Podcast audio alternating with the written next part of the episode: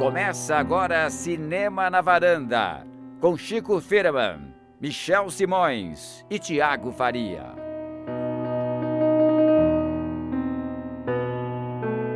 Varandeiras e varandeiros, é com imensa emoção que eu inicio hoje o episódio 115 do Cinema na Varanda. O Diabo Veste a Amada. Chico e Thiago! Sensacional, sensacional. Adorei essa abertura. Melhor Michel, abertura de todos os Emocionante, solene, Bonita. um pouco impostado, que eu Impostado. notei. Eu notei uma impostação desnecessária, tempos. Não é mas deu pra desnecessária. notar que você tá comovido. Eu tô, eu tô aqui Você tá hoje tá quase em lágrimas. Tô vendo, tô vendo, tô Meu percebendo. coração está vibrando. Mas por quê? Porque nós vamos falar do melhor diretor de cinema da atualidade, né? Só isso hoje. Christopher Nolan? É isso que eu ia falar. O Christopher Nolan tá hoje na pauta? Eu nem sabia. Se quiserem falar dele, também a gente pode falar. Mas tem um que supera ele em todos os quesitos. Cris, nós vamos falar de quem hoje? Paulo Tomás Anderson. Ah, chegou o momento, gente. Chegou o Eu tô há momento. três anos esperando isso acontecer. A timeline do Michel vibra. Nossa vibra Senhora. ali. Pedro Lovalo está aqui comigo hoje, Todo nosso mundo. ouvinte Temos vários varandeiro, varandeiros e que estão outros aqui inúmeros. Em alma, né? Com a Cê- gente. Vocês viram que quando o Chico no domingo lançou a nossa antecipação, já foi uma comoção ali com, com os nossos ouvintes, né? Ansiosos para ouvir realmente o grande cineasta. Pois é, Paul é, Thomas é bom falar sobre isso, já que você deu a deixa, Michel. Todo domingo nós temos um post fantástico, né, lá no O nosso Chico Facebook. capricha, né? Eu acho que a nossa fanpage era uma coisa antes dos posts do domingo e agora ela virou uma coisa muito mais nobre, né? É um espaço de Ficou- criatividade, ficou uma coisa de invenção, criativa abstrata, assim, da né? experimentação É, ali, a total. flor da pele. Experimentação é bom. Tá incrível, Chico. Parabéns. Tá incrível. Não sou eu que escrevo. Não é você. Ah, que não, é é, seu alter ego. Chico Xavier que É baixa, uma né? pessoa que eu contrato. Temos um ghostwriter de posts do Facebook. A trama fantasma. É, trama é o escritor fantasma. Maravilha. Hoje a gente então vai falar Vamos falar sobre de trama fantasma, vamos dar um recorrido rápido pro Thiago não se desesperar na carreira de Paul Thomas Anderson. Não, vai ser demorado. O Michel preparou quatro horas, ele revelou aqui antes da gravação. Ele preparou quatro horas de discurso, só ele falando sobre o Paulo Tomás. Então, preparem-se por esse O momento. é o cara que não erra, né? Não faz filme ruim. Não erra, não tem essa. E vamos falar de quem mais Thiago faria hoje? e vamos falar de um filme muito aguardado por quem assiste filme- a trailers. Esse filme pequeno, grande, nossa, você me lembrou disso. Eu que é Pequena Grande Vida, Downsizing, do nosso querido Alexander Pine também. Eu tô Payne, felicíssimo que esse filme estreou, já escrevi Estreou, isso no Twitter, tô estreou. felicíssimo, porque assim eu não preciso mais ver esse trailer repetidas vezes, que eu não aguentava mais, Chico. Pois Pessoal, é. todo mundo postando o trailer na timeline do Michel. Já fizeram isso, já fizeram isso. Sério? A Cris já tava pedindo pra gente entrar mais tarde, comprar pipoca, esperar na fila pra entrar atrasado pra poder escapar do trailer. O legal é que fizeram um trailer de segurança do filme, né? Nossa Que passava toda a sessão É, explicando a desligar o Brindes, celular. tudo. Exato. Ah. Não bastava o trailer, né? Precisava fazer isso também. Foi incrível. Pô, Mas daqui a pouco vai chegar a vez dele. Falaremos de Trama Fantasma, Chico. Falaremos de Pequena Grande Vida. E teremos um momento aguardado. Quem tá acompanhando o nosso boletim do Oscar, a temporada do Oscar o ano inteiro. Chegou aquele momento que o Christopher Faust já faz assim com a mão. É. Chegou minha é vez. O bolão Ah! do Oscar da varanda. Bolão É, da varanda. Como é que é o nome do bolão? Bolão do da Oscar? varanda, Bolão, né? O bolão da varanda. Que esse ano, quem conseguir ganhar, esse vai ser o iluminado, porque tá difícil, Tá viu, difícil esse esse ano. ano, Esse Thiago? ano não Tá- tá fácil. Tá, tá difícil Tá só difícil. na categoria de filme, né? Só naquela categoria pequena. Principal. Ela quer a principal. Só que vale, porque É, vale- resto, resto que ninguém nem lembra é quase depois, né? Tá. Peso 3, né? Depois vai ter palpites de Oscar e vai ter a lançamento do segundo bolão do Oscar O segundo bolão do Oscar. E pra vocês aguardarem até o finalzinho do nosso episódio, que tá muito especial hoje, teremos uma sessão especial de não recomendações. Oh, é verdade. O que nós não recomendamos essa semana? Filmes, séries, livros, vídeos, Porque discos que não recomendamos. Fizemos uma seleção caprichada hoje, viu, Thiago, Chico e Cris? Uma É isso. seleção de não recomendados pra você não perder seu tempo com várias coisas. Não perda. É, mas antes de tudo isso, tem aquele momento que é imperdível, é Tá grande esse, inigualável. tá- o de hoje tá grande, hein? Ele Audi- já anunciou também que tá grande. audiência Quatro tá horas grande. do Michel, mais três horas do Thiago. Ho- Hoje, nós começamos às nove e meia, vai acabar hoje às seis da manhã. Com os ouvintes reclamando, cadê? Can- Cantinho do ouvinte. Com o Thiago Faria. Hoje tá tudo muito épico aqui. Por que será, né? Tá tudo muito impostado, tá muito grandioso. Clima de Tá incrível, fantasma. tá atmosférico. E Vamos Solene. falar sobre o- os Cris nossos tá com comentários. vestido tá? de cos- da alta costura É, britânica. vamos depois, a gente vai, vai falar A gente sobre vai isso. falar sobre o- É. o, contexto aqui, É. como foi criada a atmosfera da varanda hoje. É, no nosso cantinho do ouvinte, vocês sabem como funciona, é só deixar comentários lá no nosso blog cinemanavaranda.com. Essa semana batemos recorde ou não, mais ou menos. Batemos sei lá. recorde de- Muitos de comentários, comentários. incríveis e enormes os comentários, bem argumentados. Vocês são todos Nota maravilhosos, 11, né? né? Vocês são lindos. É. Eu acho que se a gente um dia faltar, todos adoecermos depois de comer um omelete de cogumelos, vocês podem nos substituir. A gente pode sortear e vocês podem nos substituir tranquilamente, porque tá incrível o nível da discussão É lá no uma nosso blog. audiência de, de alta qualidade. Extremamente né? qualificada. O comentário que eu acho que é sério candidato ao Varanda Awards, por vários motivos, inclusive metalinguísticos, foi o comentário deixado pela Dani Varanda. Dani Varanda. E Varanda é Varanda. realmente o sobrenome da Dani. Ela não é uma fã enlouquecida que já colocou o sobrenome Varanda. Ah, ela eu é achei Dani que era uma fã Varanda. enlouquecida. E ela entende de varanda, né? Sim, Carrega até no mais nome. que ninguém. É Eu até pensei em colocar meu sobrenome também aqui, Thiago Varanda, né? Porque Boa. seria legal pro podcast. Olha o comentário dela, que legal. Ela falou o seguinte: ela adorou Três Anúncios para um Crime, disse que abraçou o filme com muita força, inclusive no momento incendiário do filme, que é sem dúvida um dos trechos mais absurdos em termos de roteiro. Em termos de roteiro, ela concorda com a gente, comigo e com o Chico. É, então ela disse que ela tem uma opinião já quase irracional sobre o filme.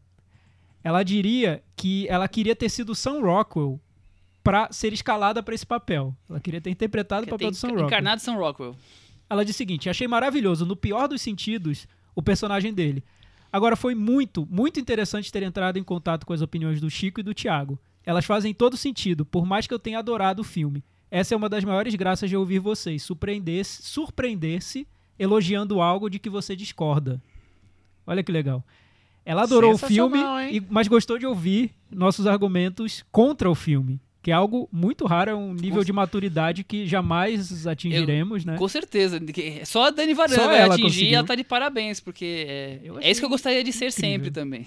Eu acho que isso é o ideal, né? Do, do ser humano mesmo, enquanto pessoa, né? Os textões do Facebook que o digam, né? Não, Dani Varanda, parabéns, viu? Você foi. Um luxo. profunda. Um luxo. Chique. Não, É. não, chique Cê- não. Você fica na varanda. Eu queria ter essa capacidade de não me irritar quando eu ouço comentários tão diferentes dos meus, principalmente quando eu gosto de um filme e ouço alguém falando mal. Eu queria ter essa, essa capacidade de não me irritar. O Diego Cardoso deixou um comentário que é uma sugestão pra gente. O programa ganharia muito em qualidade fazendo uma parte do episódio com spoilers, analisando cenas, diálogos, etc. Dado o conhecimento de vocês, ficaria excelente. Ele tá sugerindo aí o Eu, Cantinho pe- do eu pensei, spoiler. nós estamos já enrolando essa questão do spoiler, não achamos uma solução. Eu tenho uma ideia pra gente que devia ter discutido isso antes, mas estamos aqui no ar, vai no ar mesmo. Né? Olha, É assim, Thiago, é que a gente- surpresinha, A gente discute com os nossos ouvintes. Pensei em colocar o, o spoiler depois do Metavaranda. Depois do Metavaranda, a gente vai abrir o Antes buraco de começar do o próximo. Porque assim, se quem que não quiser ouvir, vai direto pro próximo sem se preocupar de cair na hora errada. É, É, uma ser. solução. Acho uma ser. boa, uma boa ideia. Acho uma boa. Quem É- sabe hoje a gente já use esse artifício, porque Quem sabe, né? tem umas Quem piadinhas aqui que a gente já começou usando que talvez fosse sabe? Tá spoiler. bom, tá bom. É, pode É, ser. vamos pensar. V- Vamos pro no próximo seu comentário. caso. Vamos comentário. É, Pantera Negra. A gente falou sobre Pantera Negra na semana passada. Rafael Argemon deixou um comentário curto e bem grosso sobre o filme, que é assim. É, em Pantera Negra, me senti vendo um espetáculo musical de navio de cruzeiro em uma atração de um parque temático chamada África. Ou seja, acabou com o nosso querido Pantera Negra. Argemon sendo Argemon no no melhor da palavra. A Fernanda Prado gostou do filme, mas ela disse o seguinte, que ela acha que faltou um pouco de edição ali no filme. Ela disse que o filme é muito longo.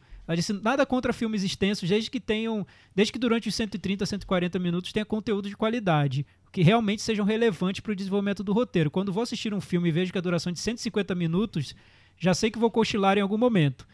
E vejo que cada vez mais isso é uma infeliz tendência. Sou da bandeira. Podemos ter filme bom com menos de 20 120 minutos. A Vocês acham dessa A bandeira? gente é de uma maneira um pouco mais agressiva, Fernanda. A gente adora filmes que tem menos de 90 minutos. É, exatamente. A gente já, Quando- con- já conversou sobre isso. Quando aparece um 8 na frente do- da duração, eu já Nossa, fico felicíssimo. Um 7, então, eu tô vibrando. É, isso de quem vi- já viu 8 horas de Lave Dias no cinema, né? Mas já é outra situação, né?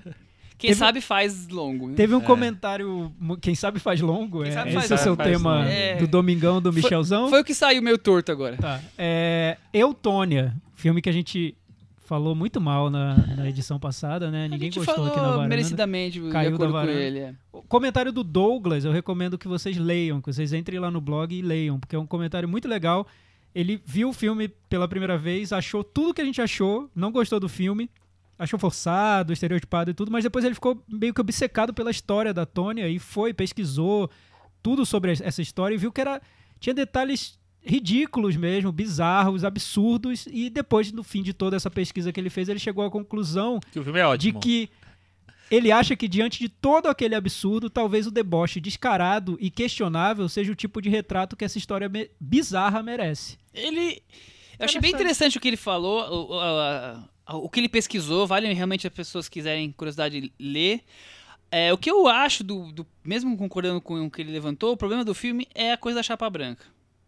É ela lançando um filme pra provar que ela não tá envolvida com nada.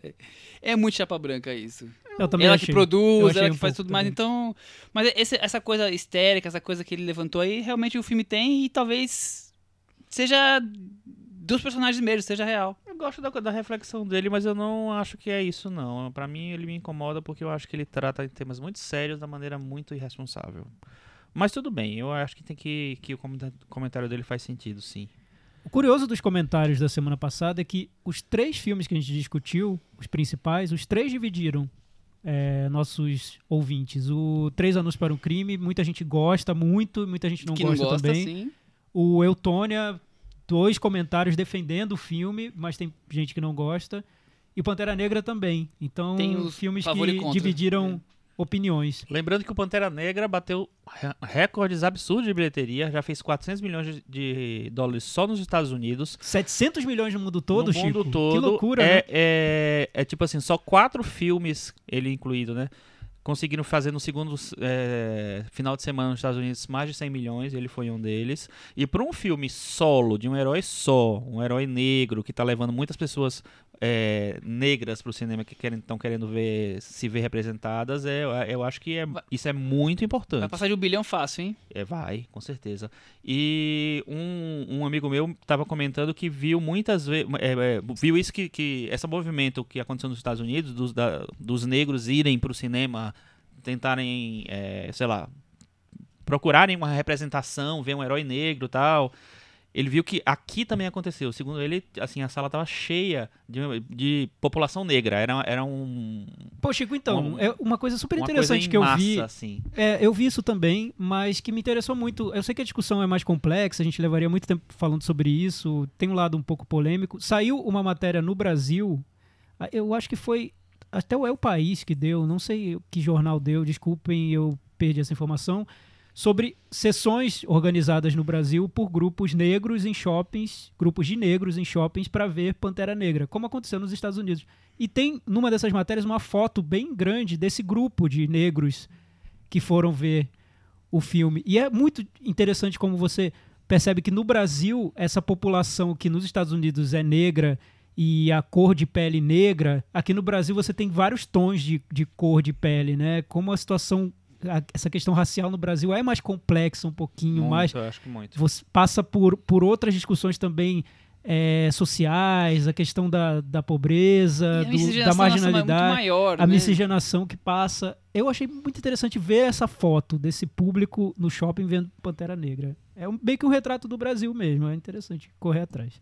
Quando eu fui assistir, tinha um trio, acho que eram dois, duas meninas e um menino, de negros, e eles estavam tentando tirar uma foto com um cartaz. Eu falei, não, eu tiro pra vocês. E eles estavam na frente pra, do- da sala pra entrar. É, então, eu Era, acho que era um. uma- eu percebi que era um. uma coisa de inspiração. É, É, de era, um, era um né? ritual, né? Afirmativo. Era uma coisa especial pra eles. Aham. O Vitor Almeida, só pra fechar aqui num tom bem humorado. O Vitor Almeida tá lá na campanha firme e forte para entrar na pré-lista do Varanda Awards. Ele já tá, né? E ele disse o seguinte: só não sei como vou conseguir sustentar a minha campanha até o final do ano para entrar na lista dos indicados definitivamente. Também vou usar a estratégia do Spielberg. Irei promover um jantar com alguns convidados. Na mesa do Thiago vai estar o Hang Sang-soo. Na mesa do Michel, o Christopher Nolan. Na mesa do Chico, o David Lynch. E na mesa da Cris, o Ian McGregor ou qualquer outra pessoa inglesa. Olha que maravilha. Ele já Esse eu sacou achei- direitinho, né? Será que eu levo a estatueta? Olha, Vitor, já levou por mim. Já, já é Tá sua. eleito, já temos Já um tá lá. eleito. E você tá se Muito bom. superando, então acho que você vai brigar com você, Você mesmo. já tem dois candidatos Pelo agora. Varanda Awards, vai ter aquela dupla, tripla indicação. Vamos ver, né?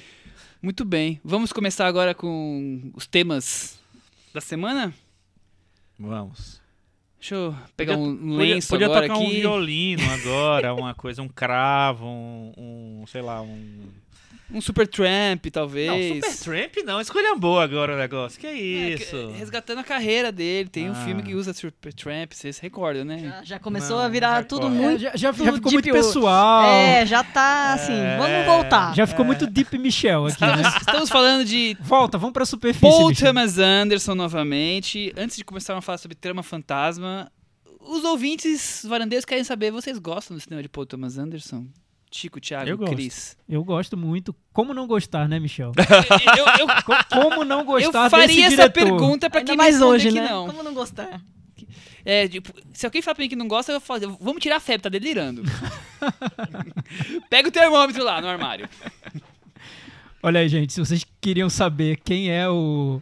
De quem o Michel é fanboy, tamo aí revelando, né? É, Lembrando que eu prometi nunca escondi. lá na, na coisa que a gente vai descobrir o porquê é que existe essa expressão PTA Que Bitch. história é essa, Chico Firman? Explica. PTA Bitch, na verdade, assim, serve não só pro PTA, né, mas pra qualquer Grupo de fãs. artista, enfim, qualquer pessoa que tem essa que causa essa adoração, tipo a adoração que o Michel tem pelo Paul Thomas Que, que absurda adoração. Eu só Então- sou justo. É, então. Como seria uma tradução pra nossa língua Seria- mãe? Vamos ser, né? É, seria a. Um tiete do PTA? É, não é tiete, né? Pitiete? É um pouco mais, né? Pitiete. Sabe que, sabe que o fã-clube do Benedict Cumberbatch chamava até pouco tempo Cumberbitches, né? Mas aí ele tava Ah, é? achando que tava muito, como se diz, é, demeaning, tava meio degradante. aí virou incorreto, tipo né? Cumberlades, alguma coisa chata, assim. Ah, entendi. Cumberlades é bem chatinho, hein? Então, Michel, vou fazer uma sinopse pra você do Paul Thomas Anderson. Conta um pouquinho pra mim que eu não sei dele nada. Tá, então, Paul Thomas Anderson é californiano, tem 47 anos, foi revelado em Sundance com um curta de só 20 mil dólares em 1993. Depois ele fez filmes como Bug Nights em 97, Magnolia em 99, Embriagado de Amor, Sangue Negro, O Mestre e Vice Inerente. E hoje, agora, ele chega às telas com Trama Fantasma, indicado ao Oscar de direção pela segunda vez, é isso. Segunda vez Exatamente. indicado ao Oscar, ele tem quatro filhos, Sim, casado com a atriz que a Cris adora e se, se espelha nela. Maya Rudolph, né? Amiga da Tina Fey, da Amy Poehler e de outras pessoas mais. O que eu sempre achei muito curioso, né? Que só É um- demonstra que o Paul Thomas Anderson é uma pessoa mais divertida que os filmes dele, né? Mais engraçada, vamos Não, dizer lembrando assim, que né? quais foram os filmes que, que o Paul Thomas Anderson é, ganhou- gostou muito, que a gente falou aqui? Ah, ele diz que é fã do Jim Carrey, que Não. adora os irmãos Ferry. Que amou o Não, próximo mas- filme que a gente vai comentar, que gostou né? muito Pequena de Grande Pequena Vida. Grande Ele- Vida, é. adorou principalmente a segunda metade. Não entendi até agora. Depois que eu vi o filme, eu entendi a, a menos gente ainda. não entendeu isso, mas, Mas tudo bem. o- ele adora uma Não, tudo comedinha. bem. E, e ele é super. As entrevistas dele são maravilhosas, ele é divertido, ele é legal. Não, ele, é ele gente tem um boa. gostinho bem estragado mesmo, É. né? Eu até ia ver Ou não. o nosso amigo que ia fazer o ele- jantar, eu até ia falar que deve ser um saco ficar na mesa do Christopher Nolan e deve ser muito legal ficar na mesa do Paul Thomas Anderson. Ele tem um papo bom, Paul Thomas Anderson, eu já ouvi muita entrevista com ele, mas também ele é aquele cara meio... É da Califórnia, né? Aquela coisa meio... Deixa a vida me levar, tranquilão. Ele, ele fala que ele mora num lugar onde ele pode passar 90% do, do ano de camiseta e bermuda. Não, ele deixa a vida Super dele se le- levar tranquilo. total, né? Ele tem quatro filhos com a Maya Rudolph, então... E, é e- e ele faz filmes bem de vez em quando, demora bastante tempo pra ele filmar. Quer dizer, É, ele fica ele- vivendo a vida dele Sim, ali, né? Ele tem, Assistindo as comedinhas ele e gosta tudo muito mais. de, de- Os projetos dele são muito pessoais, né? Ele sempre traz muito pra ele. Geralmente ele escreve o roteiro. Acho que todos os filmes ele escreveu o roteiro. Acho que né? sim. É só, é, o Vicente ele adaptou, né? Mas acho que também foi ele que adaptou. É, né? mas é. Sangue Negro também é adaptado. E sobre o Oscar, ele fala que ele, ele se sente uma convidada para o casamento que nunca se casa. porque ele vai ao Oscar, mas nunca ganha, né? Ele já foi indicado várias É, vezes. acho que tirando o Sangue Negro ele nem espera, né? Sangue Negro ele, ele tava ali na briga esperando, mas os outros Oscars ele. Mas eu me pergunto, por que ele não ganha roteiro? Sendo que, por exemplo, o Alexander Payne, diretor do Pequena Grande Vida, que a gente vai con- conversar, já ganhou duas vezes. E o Paul Thomas Anderson nunca ganhou o Oscar por roteiro, por nada. É, mas aí é a conjunção do ano também, né? É uma coisa. Tá nos astros, Tá né? nos astros. Né, Chico? É. Você sabe que se o Oscar esnobou até hoje o Paul Thomas Anderson, ele, já- ele é um dos únicos, se não é o único diretor. Ele nunca ganha- ganhou o Oscar, mas ele já ganhou Michelito Awards várias vezes. Michelito Awards, acho que todo ano que ele faz um filme, ele, Ele ganha. ganhou o melhor diretor em Berlim, em Veneza e em Cannes. Ah, Maravilha. é? Sério? É, acho que eu li que ele é, É o um único, mas eu não fui poucos, então. conferir se é verdade ou não. Mas ele ganhou Olha. nos três festivais. Ele ganhou com o Embregado de Amor em Cannes, Sangue Negro ele ganhou em Berlim e o Mestre em Veneza. Olha, sensacional. Então pra vocês verem Muito que bom.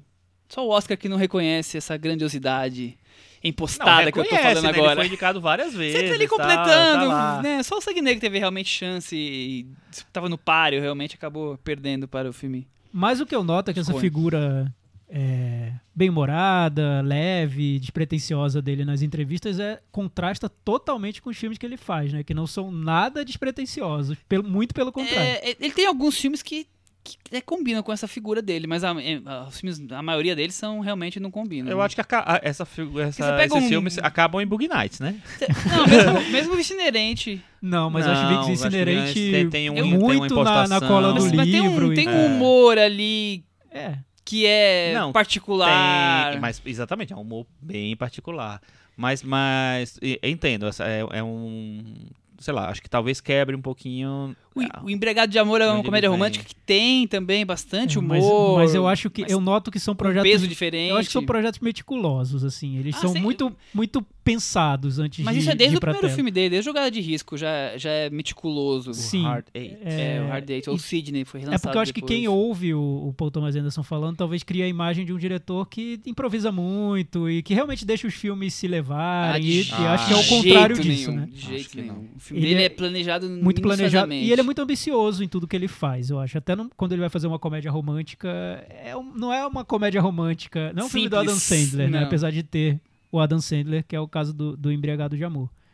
É, o que eu acho curioso é que ele vem de uma geração de diretores que foram muito comparados com o que seriam os, os grandes, os que seriam os grandes diretores dos anos 70 do cinema americano, a começar pelo Coppola, né, e depois passando por Robert Altman e tudo. Por exemplo, diretores que têm mais ou menos a idade dele, 47, o Christopher Nolan tem 47 anos, não é americano, mas é ali da, começou a fazer sucesso mais ou menos na mesma, mesma época. época.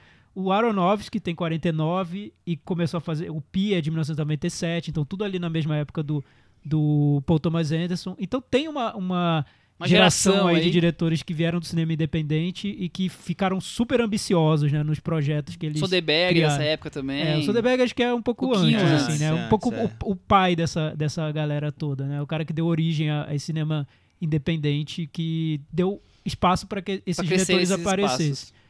É, no caso, um pouco comparando, vocês acham que justifica a ambição no caso do Paul Thomas Anderson? Não Michel, Chico.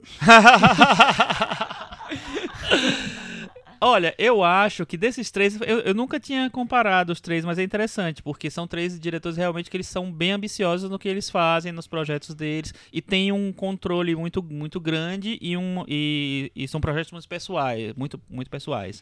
É, eu acho que, dos, que desses três, o Paul Thomas Anderson é talvez o que consegue mais dar é, consistência a essa ambição e, a, e é mais eu tô usando muito essa palavra nos últimos tempos, vou tentar usar, não usar mais nunca a partir de hoje, mas eu vou falar mais sólido, eu acho. ah, Chico, continua obra- usando, é tão a boa essa obra palavra. dele- A obra dele eu acho mu muito é, Consistente. muito consistente, muito muito uníssona, vamos dizer assim, né? Tem tem os filmes conversam entre si, tem tem as assinaturas são muito muito é, marcadas e marcantes, vamos dizer assim.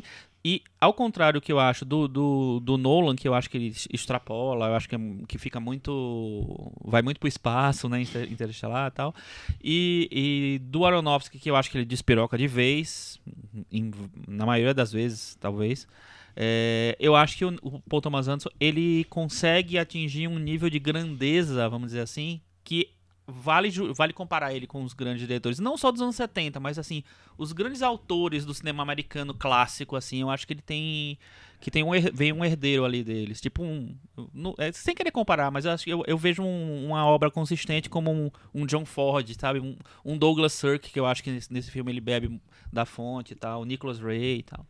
Eu acho curioso que muita gente começou, no começo da carreira dele, compará-lo como se fosse um sub-Robert Altman, até por conta do Magnolia, da questão do, Do do filme coletivo, né, filme com muitos, mosaico, muitos digamos É. assim. E aí depois começaram a comparar agora até com o Douglas Sirk, antes compararam com o Jonathan Demme. Eu encontro tantas comparações que a prova que ele tem um cinema dele, na verdade, que ele não tá sendo sub ninguém. Ele pode ser ó, realmente talvez ter referências de vários cineastas importantes, mas ele conseguiu juntar essas referências e criar um cinema que é propriamente dele, com temas fortes, com filmes complexos, ambiciosos, mas que tem muito a dizer pro público que está assistindo. Eu vi, eu li uma eu li uma reportagem na Taste of Cinema que começava dizendo que que os filmes dele são complexos, mas ainda assim são acessíveis. Eu acho que resumiu bem.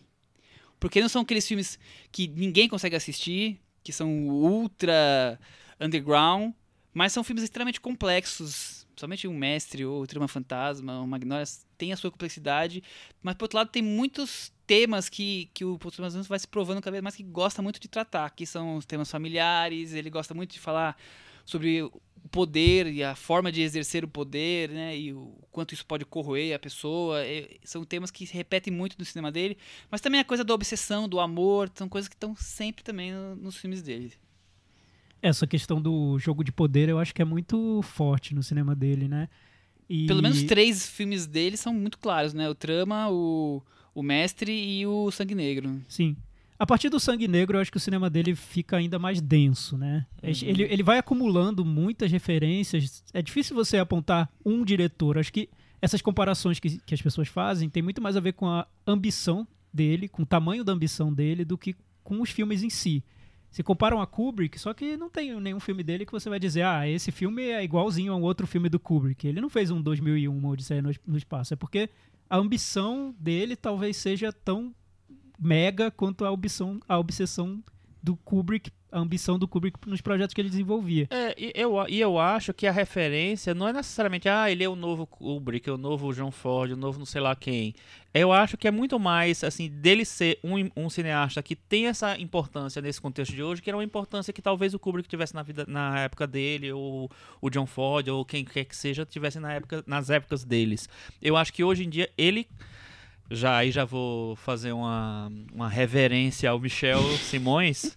É, eu acho que hoje ele é um dos maiores cineastas que tem hoje, um dos cineastas mais importantes É. em termos de, de obra mesmo. Mas eu acho, Chico, que é tanto por merecimento quanto por Projeção. ambição, porque ele Ah. quer ser um grande cineasta. Ele Sim. não é um diretor despretensioso que é muito bom, que é genial, não, que calha de ser genial. Não, ele tem as- ele lança cada filme como um grande filme, né? Mas ele, Ou um de- filme grande. mas ele depura o filme, né? É. Ele demora anos porque ele vai. É, eu, eu acho assim, que ele lança grandes filmes e que são filmes grandes também, assim, são filmes num- de um tamanho grande. É, são filmes É, bem filmes ambiciosos. que, quer- que querem ocupar um espaço grande É, em Mas, algum mas- lugar. mas você, perce- você nota que, por mais que ele faça isso, ele precisa do, do timing dele. Então, por mais que, além do tempo que eu falei que ele demora pra fazer, ele coloca uns filmes no meio que são que são não tão grandiosos, por mais que sejam de alguma forma também complexos.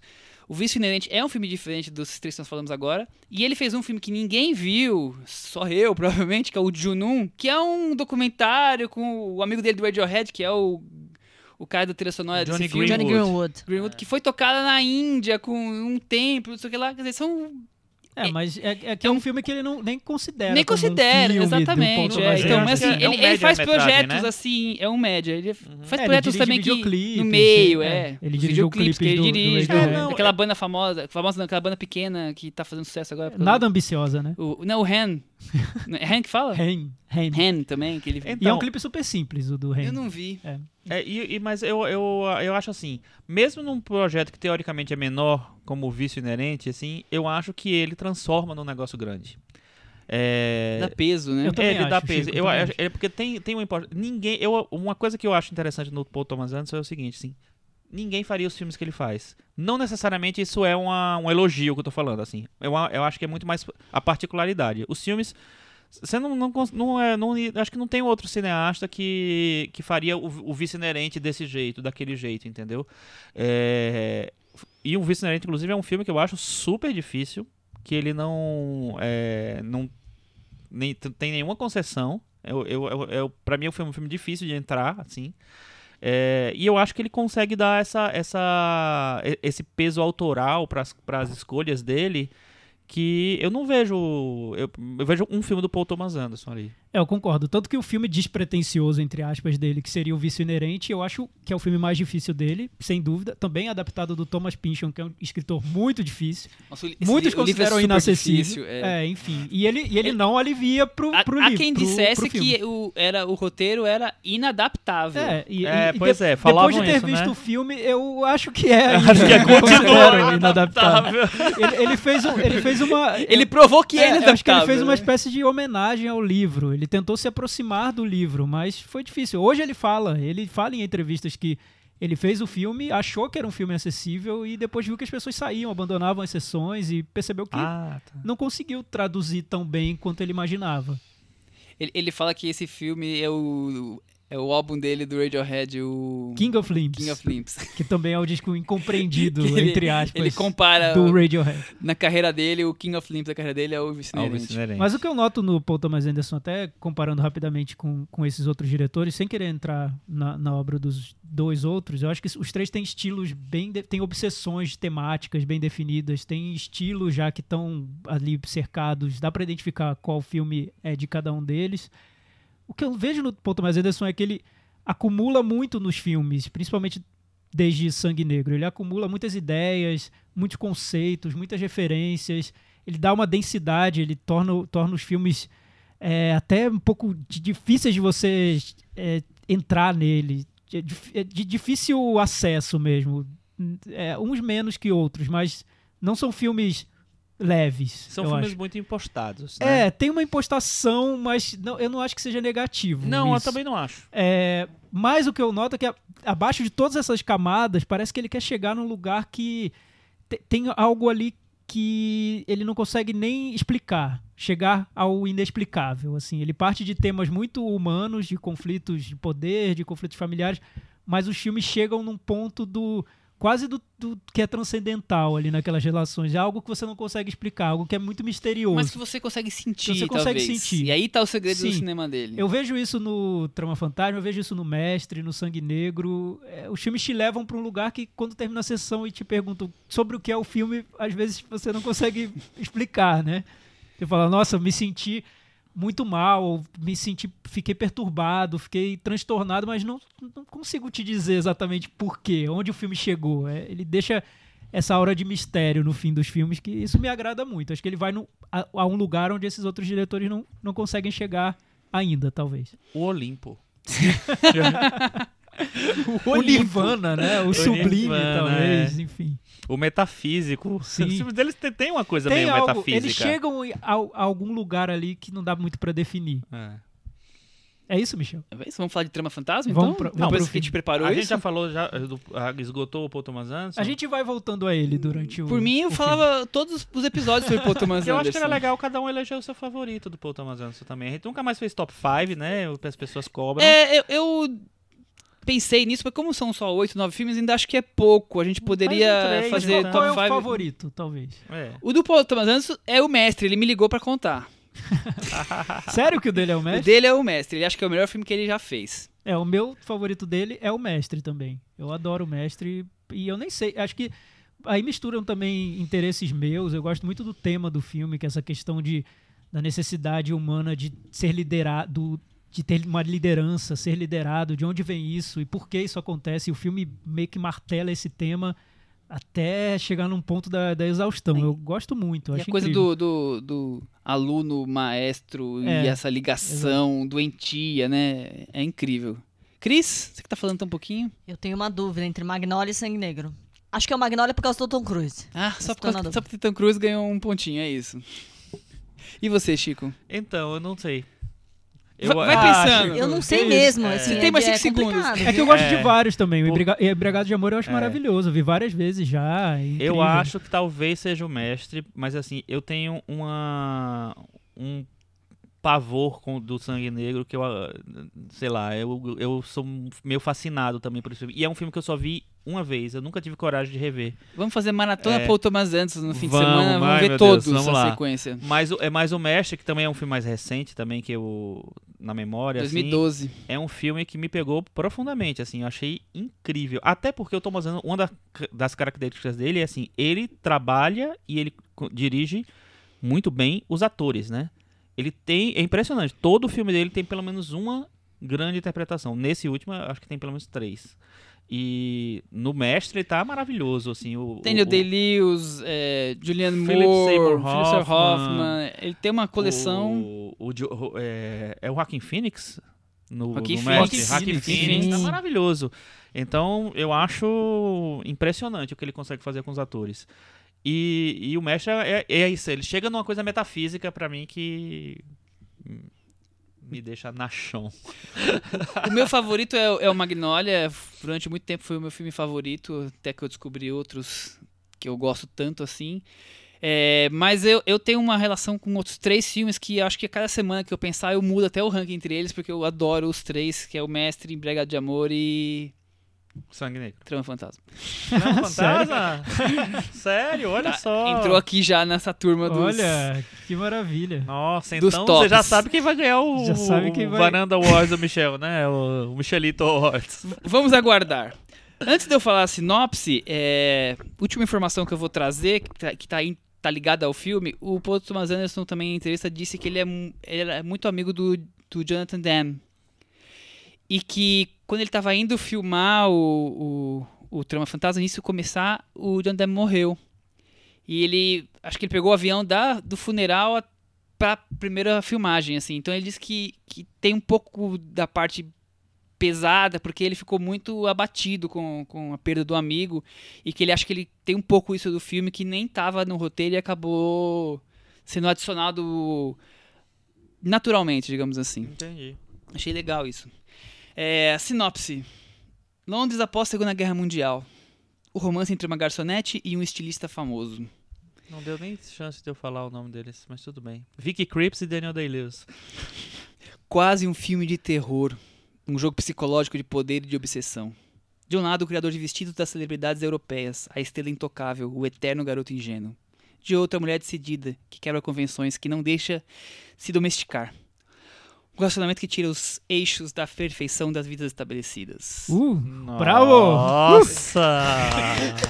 And the Oscar goes ah, to... é, você vê como. Faltou deixar filme- uma deixa aí pra Leslie Manville, né? É, pois é. A gente deixou Eu- pra, eu- pra eu ter um, discordo- eu um discordo, capítulo. Eu discordo em termos da, da sinopse do Michel, porque acho que é uma sinopse pós-filme, pós-experiência de ter visto o filme. Eu não acho que ele se venda como um filme de terror, apesar de Você acha que não? quase se transformar num filme de terror, mas ele cria um- uma atmosfera mais leve. Você sentiu? Eu, eu, Que eu fiquei- leve? Que não, leve? é, Que parte? É, Eu, é que eu não quero. Sem a questão do spoiler, Tá, eu, enfim. desde o começo do filme, quando nem a personagem cogitava no que você tá pensando, eu já senti essa, esse clima meio fantasmagórico, assim, meio, meio de terror psicológico. Talvez pela coisa fria com que Ah, as, agora eu já entendi as o que Não, então, é tentando. as relações entre os personagens ocorrem dentro daquela casa. Eu já achava que aqu- aquilo meio, meio claustrofóbico. Só que lento, calmo, É, então. eu- com as palavras comedidas. Exato, eu, te- eu tenho lido críticas do filme que eu não sei se eu não entendi, ou se as pessoas não entenderam, ou se cada um tá entendendo de um jeito que é o mais possível, Possível. né? É, mas muitos descre- descrevem o filme como um filme de época, super bem cuidado tecnicamente, com belíssimos figurinos, uma direção de arte maravilhosa, frio, é, com uma referência ao cinema da Hollywood dos anos 50 com uma história de amor diferente. Mas isso, como se fosse um exercício de nostalgia mesmo, de um cinema que passou. O que eu noto quando eu vi o filme é que ele cria essa impressão, mas para levar a gente para outro lugar. Mas ele não leva de imediato, desde o início do filme, ele vai levando. Então é possível que para alguns espectadores essa impressão inicial, superficial, fique É que a pessoa ficou na- nessa porque impressão ficou superficial. nessa impressão, superficial de um filme clássico, que eu não acho que seja, Eu de jeito acho, nenhum. de também maneira alguma. Mas eu acho que ele, ele tenta simular tudo isso, de dar a impressão superficial de um filme clássico. Eu acho que ele, que ele é, pega elementos de um, de um cinema clássico e ele faz o filme dele. Mas, é, eu, eu concordo, mas eu percebo, pra mim, que esse filme dele vai aparecendo. Que não tá dado num primeiro momento, que ele vai Uhum. sendo revelado até chegar no- numa parte final que revela e que eu acho perturbadora até Uhum. onde ele consegue chegar. Um- E o detalhe é esse, o quão perturbador você vai se sentir vendo o filme. é, com eu- perturbado eu fiquei, eu você fiquei vai sentir. muito perturbado. Mas desde o início? Desde, desde o início não, mas depois que eles se conhecem. Porque, eu- sim. porque eu noto no filme até um tom cômico. Porque o personagem do Daniel Day-Lewis, não sei se, se o Michel citou em algum momento na sinopse, é um sujeito metódico, ranzinza, que reclama se você passa a faca no- na manteiga, de manteiga, um jeito barulho. muito ríspido, ele já Na fica torrada. irritado na torrada, ele fica irritado. Então o filme cria situações cômicas ali da- de relações, é, até no próprio café da manhã, relações triviais, digamos familiares assim, né? que é até um- uma delícia de ver. Eu achei super engraçado. O cinema, que eu- na sessão em que eu vi, o cinema caiu na risada várias vezes. Então, assim, não é um filme que, de- a partir de um primeiro momento, já te coloca num ambiente de, de Hostil, medo e sim. tensão e Não, pânico não é. e terror, sabe? Eu acho que ele cria uma história de amor. Eu acho que ele nos envolve nesse clima romântico de- do filme. Eu pego um paralelo até com a trilha sonora mesmo, que foi feita pelo Johnny Greenwood, como vocês falaram, do Radiohead, que fez a trilha do Sangue Negro, de outros filmes dele. E o Johnny Greenwood fala que o Paul Thomas Anderson a todo momento pedia pra ele: olha, eu não quero uma trilha minimalista e soturna, eu quero uma trilha romântica, eu quero mais cordas, exagera, vamos, eu quero romantismo, porque ele queria simular esse cinema, esse cinemão clássico, mas eu sinto que é uma superfície da superfície. O filme vai descendo, descendo andares até chegar onde ele quer chegar. No âmago profundo, Chico Firma. Exatamente. Não, eu acho que tem isso, assim, é, é- o filme vai sendo construído, assim, é, a gente vai sendo apresentado a ele aos poucos, né? E eu acho que tem essa, tem, que um- uma característica do filme, que talvez seja o que você quis dizer no começo, não sei se é isso, mas bem. É, apesar de trazer esses elementos clássicos, de dar uma, um, rearrumar esses elementos clássicos numa outra narrativa, eu acho que também, ao mesmo tempo, ele é ele vê com certa ironia essa, essa construção com ele tem uma, uma certa ironia em quem são aqueles personagens porque os personagens eles são meio caricatos vamos dizer assim só que são caricatos de uma é, de uma maneira consistente tá? É, e eu acho que tem um olhar irônico para o, o personagem do Daniel Day-Lewis para a, a, a relação que ele cria com a com a personagem da Vicky Creeps, é, co- como funciona como funciona aquela relação que quando temos a, as cenas mais do, do final que não, não posso revelar porque é spoiler, a gente pode falar no buraco do spoiler, é, que tem a ver com alimentação, vamos dizer assim. Eu acho que tem um- uma ironia, um sarcasmo muito grande ali, né, na maneira como ele é, conduz aquilo, como ele rege aquela, aquela cena ali. Então, é um filme realmente que ele vai se revelando aos poucos e talvez é, não- não- ninguém dê conta de todas as ambições dele. Uma coisa que eu acho também é o seguinte, assim, às vezes o, o diretor pensa numa coisa, o Michel assistiu, ele viu uma, uma outra coisa, o Thiago viu uma outra coisa, eu vi uma outra coisa, a Cris viu outra coisa, e no final todas essas visões são válidas, porque assim, ninguém vai ter a me- mesma né, ninguém- Percepção igual. percepção, vai ter a situação do, do, do autor e ao mesmo tempo você junta com a sua bagagem. Ne- Nesse caso eu acho curioso, Chico, e também no Mestre, eu acho que tem uma semelhança com o Mestre nesse sentido, é que nesse caso o filme começa muito sob controle. Então eu acho que se você juntar 10 espectadores numa sala, a primeira hora de filme acho que todo mundo vai concordar com o que aconteceu. No fim do filme é possível que cada um saia com uma interpretação diferente, porque ele chega num terreno quase abstrato ali Capitu do, traiu o Bentinho da ou não? relação. É? É, o que, o, que, o que o filme representa, né? Eu já ouvi algumas pessoas comentarem eu gostei do filme, me envolvi, mas sobre o que que é? Onde ele quer chegar com isso? O que, que, que é esse filme? Não tem resposta, Porque é- né? era o que eu tava falando sobre essa parte da carreira dele desde Sangue Negro. Parece que ele quer chegar num momento em que é de abstração total, né? Então, assim, tire sua conclusão. É, é de, vo- é de você, interprete é de isso. você Eu sentir não- as eu não coisas vou- é, e não a é, eu não resposta do vou que deixar essa interpretação Isso bate com, com um comentário que eu, que eu li esses dias. é, eu acho que foi ontem até. É, alguém falando assim: ah, eu gosto do filme até de- determinado momento, determinada cena. E eu achei que o roteiro não fazia mais sentido tal. Porque não acho que é um filme de roteiro. Não acho que roteiro é, é- é ali a- o foco, entendeu? O foco termina. É isso que você falou. é, vai, ele vai muito pra, pra abstração, né, nesse sentido de assim, ele queira capturar aquela relação, aquele movimento, como se funciona, se organiza aquela relação, aquele e como ele olha para aquela relação, é, muito mais do que o que acontece, sabe? Ah, fez aconteceu Agora isso, isso, agora aquilo, isso é aquilo. E eu acho que ele menor vai, e acho que ele vai adicionando alguns elementos de estranheza no filme muito sutilmente até que isso nos fisgue. Por exemplo, os elementos de conto de fadas dark, assim, você até você perceber que ele tá também sugando esses elementos para o filme, para a narrativa, a história do castelo, do, do lugar do lugar confinado, da casa assombrada Tem um monte de mulher, da- só é, aquele do, homem. Do, do ritual, da maldição, e que isso vai entrando no filme de uma maneira muito sutil até você perceber que já você tá num, num lugar um pouco instável, né? Que não é uma casa realista, é uma casa que pode ser de outro, de outro jeito, pode ser outra coisa, né? Pode ser até uma fantasia aquilo, e você não sabe onde você tá. É, exatamente. Eu- e, e- O que mais me chama atenção no filme é o quanto esse romance transcorre e sabe aquela coisa aquele velho ditado dos opostos se atraem?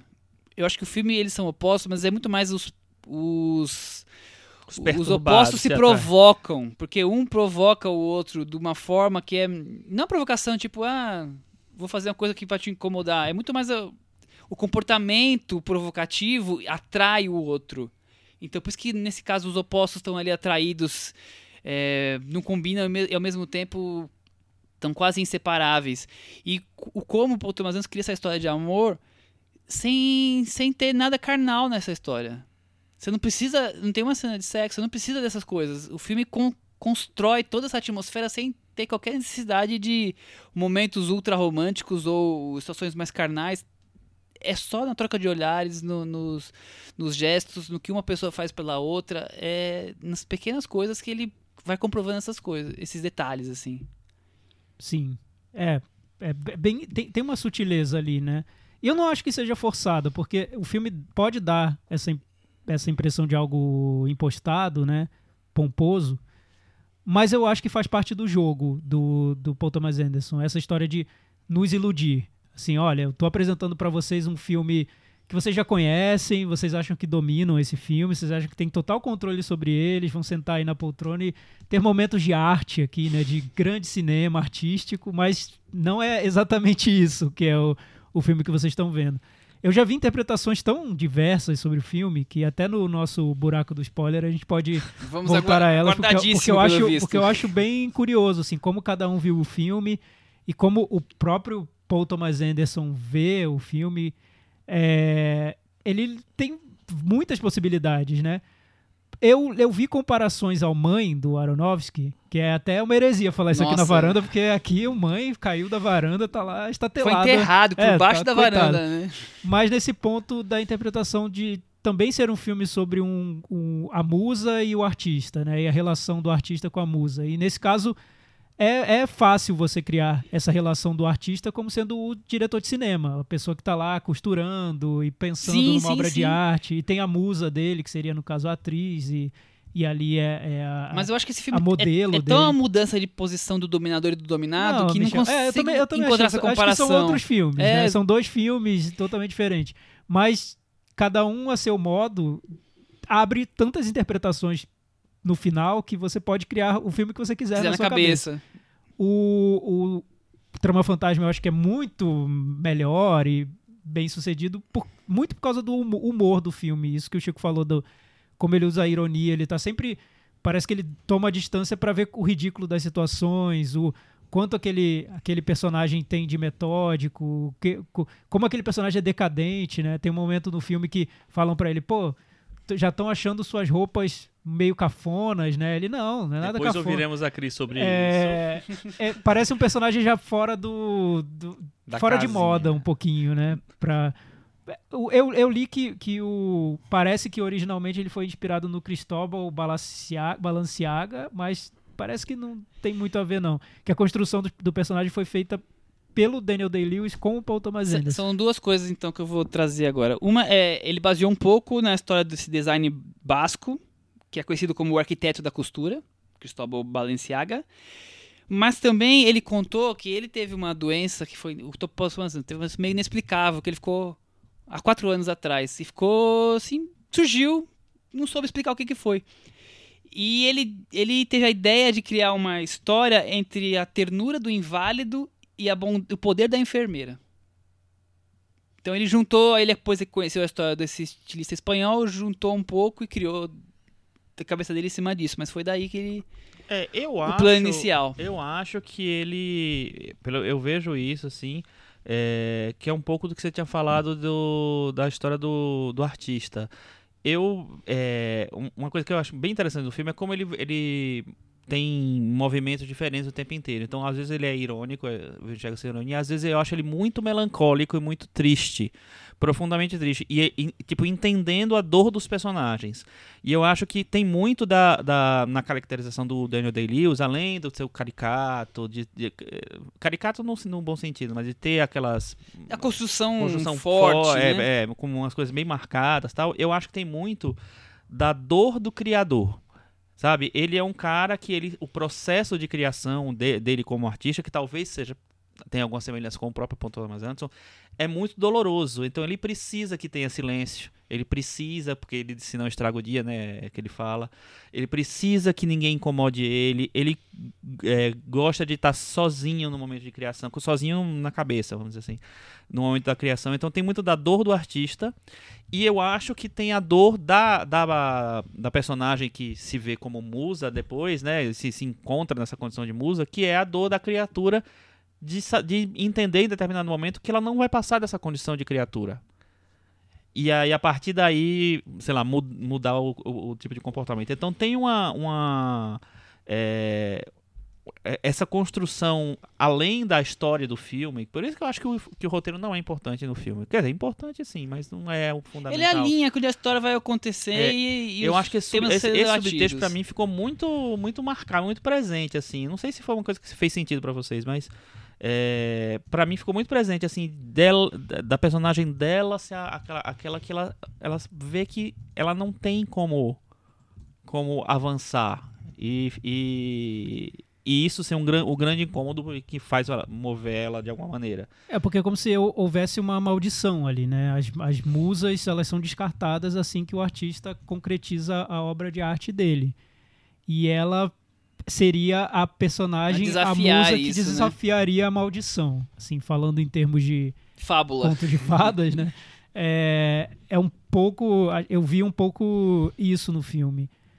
É, o que eu achei também interessante, pensando em Paul Thomas Anderson, que faz filmes ambiciosos e é conhecido por isso, como ele confina o filme num ambiente claustrofóbico, como o Michel falou, bem intimista mesmo. Eu, eu li que ele levou a equipe toda para uma casa e ficou chegou num ponto que as filmagens foram insuportáveis e o Daniel Day-Lewis até desistiu de atuar muito por causa disso, porque disse que foi um processo Vou me insuportável. aposentar, que eu não aguento É, mais. Mas ele já prometeu outras vezes. É, outras É. vezes sim. Mas. E ele consegue. Num primeiro momento no filme, o filme tem muitos movimentos, eu concordo com o Chico. Num primeiro momento, esse intimismo, sinceramente, não pesou pra mim em nada, porque tinha todos esses elementos cômicos, as cenas no café da manhã, a questão amorosa, um novo amor chegando, enfim. É um filme que não me pareceu pesado num, num primeiro momento. Num segundo momento, no mesmo ambiente, ele ganha um peso que ele consegue cinematograficamente só com elementos de fotografia que ele próprio fez, de direção de arte, de trilha sonora, dentro de um ambiente muito que é, que é igual àquele que a gente conhecia na primeira parte do filme. Como o filme se transforma sem, na verdade, se sem fisicamente Sem se fazer transformar, né? mudanças grandes, drásticas, né? Eu acho incrível isso que ele faz. é, talvez não dê pra perceber num primeiro momento. E até muito bom ele ter sido indicado pro Oscar de direção com esse filme, porque perceberam que a direção do filme é de um virtuosismo impressionante. Tá né? na mão dele o filme, né? Sim, Ele- sim. Mesmo num ambiente fechado, né? Num ambiente único, aquele, aquela, aquela casa, né? Não, tem umas cenas que eu acho hipnóticas. A cena que ele tá tirando as medidas dela, a cena que eles brigam, ela passa pela, pela câmera assim, e fica mostrando de longe, e várias. assim, A cena deles sentados depois que ele se recupera a primeira vez. O essas sobe e desce de escada. É, né? nossa, essas cenas É, então que ele- em, em, em câmeras por baixo, enquanto plogê, nossa, sensacionais. E ele falou, inclusive, que os atores tinham que levar os equipamentos subindo e descendo escada. Por isso foi um inferno fazer Carrega, o filme. carrega. É, enfim, são, são detalhes que acabam contando no, no resultado. E né? você, Cris, e Trama Fantasma? Então, o Thiago tava falando, né? Cometemos a heresia de citar mãe aqui na mesa, mas sabe que a, a J. Lau falou sobre isso, né? Falou que ela conseguiu assistir longos três minutos do Trama Fantasma e teve que ir embora e que não aguentou, porque ela falou, I've been down there. Tipo, conheço essa história. Isso aí não. Eu- essa- Eu essa acho que ela ficou coisa aí- decepcionada que ele não convidou ela pra ser a alma. Não, ela, ela quis dizer que essa coisa da pessoa, do cara mais velho que manipula uma musa, I've been there, já conheço essa É. E o filme história. começa com essa E ela situação, né? não aguentou, O filme ou começa seja, com ele manipulando uma musa que vai ser descartada. ela, aí depois ela até falou, não tô falando do Darren Aronofsky, mas ficou meio que claro Ah, de quem tá. que ela tava falando, É, né? foi uma relação. Dizer que Foi um trauma, que- né? A participação dela no Mãe. Então, eu acabou acho o que- casamento. Acabou um casamento e outras isso. coisas mais. Agora, agora, nada a ver, né? Ficar dando opinião sobre um filme que não viu, falando Exatamente, besteira. exatamente. É assim, típico, ah. meio, meio quando a Jennifer Lawrence fala mais do que devia, é- foi Desnecessário. isso. E ela poderia ter visto. Por isso que ela acho tropeça que- toda a premiação, É, né? porque acho Assim. que o filme sai de um mesmo ponto que o Mãe saía, mas chega no lugar oposto ao que o Mãe chegava. Não, eu, talvez. eu acho que ela queria ter sido a alma, porque a alma tropeça que nem ela no Oscar, né? Aí seria o inverno da alma. E aí, eu- vocês estavam falando também sobre as roupas, né? Achei Ah. todas cafonésimo, cafonérrimas, não Mas sei. não, era, não era um cafona, uma cafona Terríveis. elegante? Eu não sei, eu achei tudo cafona. Só não Mas use pra chique, época, tá? pra época era cafona. cara. Eu acho que, eu acho que pra, é, dá, pra ver, dá pra perceber pelo tipo de cliente que ele tem, né? Pra aquelas mulheres não era cafona. Eu- Eu achei interessante as escolhas, porque assim, não são cores clássicas de, de grandes vestidos tal, assim. Não tem ver, Não, tudo coisa muito vermelho, armado. tinha, tinha uns, uns roxos lá meio esquisitos, muito. É bem difícil, né? Mas é interessante Eu achei como. interessante como é, é, essas as escolhas que Mas eu relembrei, eu até falei pro Michel que eu relembrei daquele filme Dior e Eu, que é um filme sobre alta costura, super bem mais contemporâneo, mas que tem essa coisa do, do ritual da alta costura, né? Das costureiras, elas estão de avental. Aí, dependendo da roupa, você tem que ficar, ir lavar a mão a cada de meia meia hora, porque você vai fazer e tal. Então eu achei que isso tá muito bem construído. Não é à toa que ele fez o laboratório, né? O próprio Daniel Day-Lewis deve ter faz- feito, enfim, a roupa dela mesmo. E outra coisa que eu achei interessante que eu li das curiosidades é que ele pediu pra não conhecê-la, a atriz, a Vic Cripps. Eles se, conhe O se conhecem. É, o Daniel Day-Lewis. Eles se conhecem naquela cena. Ele Ah, queria é? que, ela, que houvesse aquele incômodo Na cena do restaurante. de- da cena do, do restaurante do, do comecinho. E, e lá, talvez seja o único momento que eu sinta que tem essa coisa do. Como, se como é que eu posso dizer? Do clichê do filme romântico. Eu li um filme da. Um filme. Eu li uma crítica da Variety que eu achei interessante, que ela fala assim: que o Phantom Thread é. Como é que eu posso dizer? Emocionalmente remoto. Apesar de se, de se vender, de ter alguma coisa assim, ah, de ser uma história de amor, ela não é uma história de amor, na verdade. É uma história de poder, assim. Em nenhum momento, ele, o, que, o que a crítica da Variety fala, assim, em nenhum momento eh, você sente, se sente assim, ai, torcendo pelo casal naquele sentido, borboletas no estômago. Ah, não existe isso. Ah, ele tá apaixonado por ela, ah, e ela vai ser o cara que vai mudar a vida dele, e, e por isso, enfim. Não é um amor, né? É cilada, né? É uma disputa de poder. não é, sei lá. é- eu, eu acho que não é paixão, até- é amor, é, é, diferente. Eu não sei, então, eles até É, comparam. não sei, acho, acho que é bem mais. Então, eu assim, eu acho que é a doença Acho que é mesmo. uma relação. É. Doenti, é, Doentia, não. Também, o que, o que também. é, é é, o que a doentia a Variety, é, o que a Variety vem pra falar é assim, falar assim, é engraçado, um cineasta que já teve uma sensibilidade no Magnolia e no, no Embriagado de Amor, ele tá vindo analisar não esse sentimento mais doce, ele tá vindo analisar a brutalidade, a doença.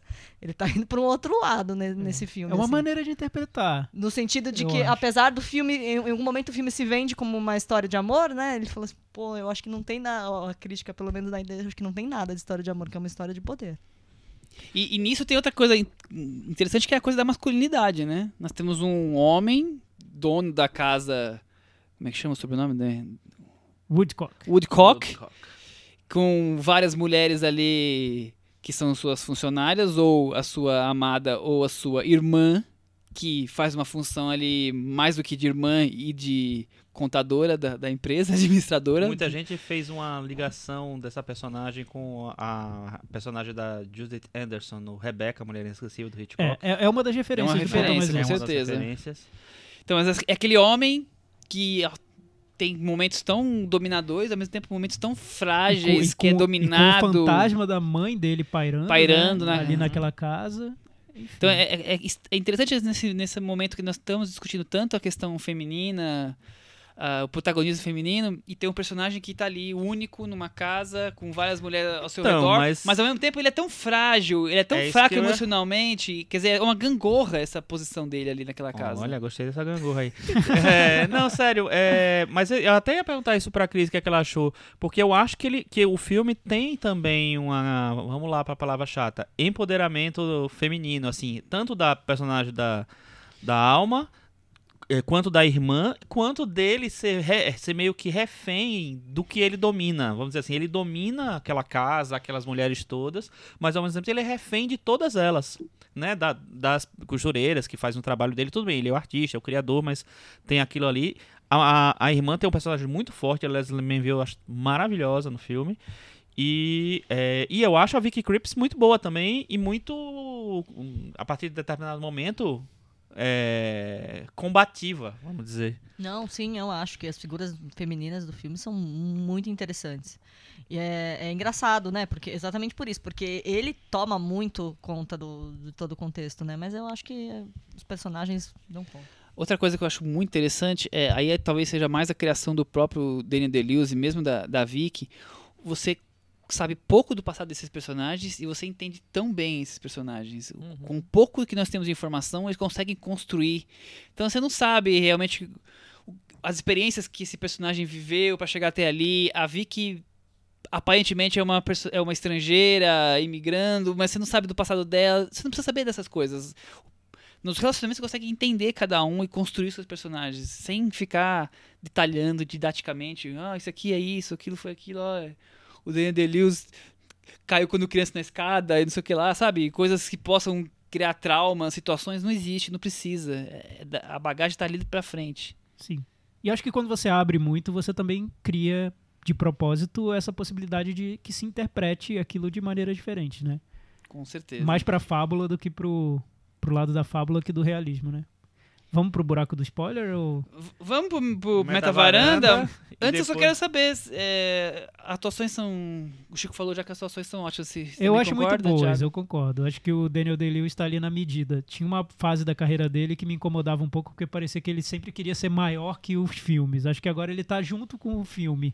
Tanto que é um projeto dele com o Paul Thomas Anderson. É bem um bate-bola ali. Falou que os dois construíram filmes juntos, Juntos. assim, roteiro até. E eu noto isso, ele tá com o filme, ele tá bem na medida do filme. O personagem é grande num momento e depois ele tem que diminuir, tem que. É como se fosse um grande balão de Que vai gás que vai, e vai- vai soltando ar até ficar bem murchinho, bem indefeso. e Depois- ele faz isso depois muito enche bem. de novo, ele faz né? isso muito bem, gostei muito. Meta Varanda. Chico Firman. Vou dar nota 8. Cris Lume. Oito também. Eu tô bem. Eu vou dar 8,5. Com isso, ele ficou com 81 no Meta Opa, Varanda. tá lá no alto É o do nosso do ranking. ano? Ele tá na É, varanda, o sem dúvida, do né? ano, provavelmente. Eu não consegui aqui achar, comparar todos, mas acho que ele é o líder do ano, sim.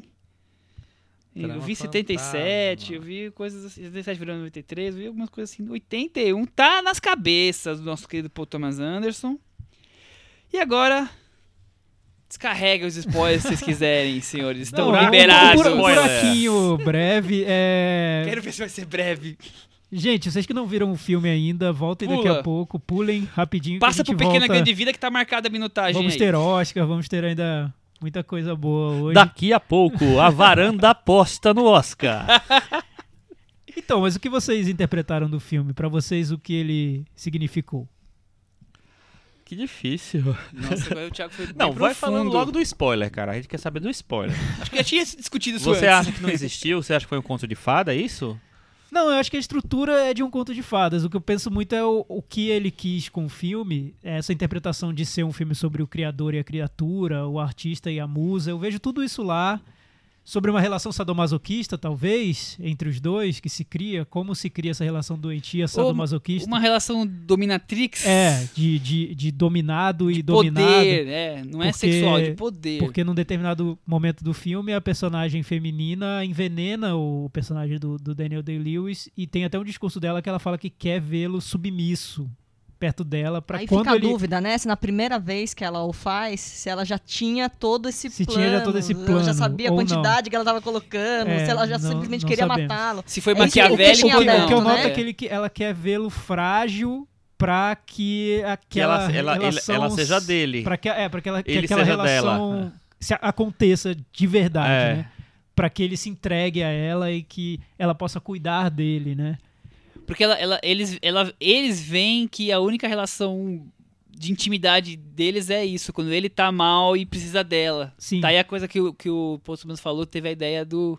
Da relação do, da enfermeira, enfermeira é, com é a o única relação que ele inválido. admite, né? Ele não admite ela entrando em qualquer outro buraco da vida dele. Ele só admite ela como uma pessoa que vai cuidar dele quando ele não, não tá bem. É, É. A sensação é essa. Eu só não entendo é isso. Se na Mas eu primeira acho vez que já tava quando- tudo planejado. Mas eu acho que quando ela é, tem a recuperação dele, ele fica meio encantado por ela, a mulher que cuidou, ele, né? Praticamente virou, virou a esposa dele ali. Aí Mas então, Chico, diminui chegamos no ponto. Eu acho Aí ela retoma. a, mi- a minha interpretação do filme Ah. E eu já ouvi algo, algo, assim parecido. Eu acho que é um filme extremamente cruel e pessimista, quase ácido sobre o casamento. Como se fossem cenas do de um casamento do Paul Thomas Anderson. Como se cria uma dinâmica de um casamento que dura muito tempo, né? um casamento longo.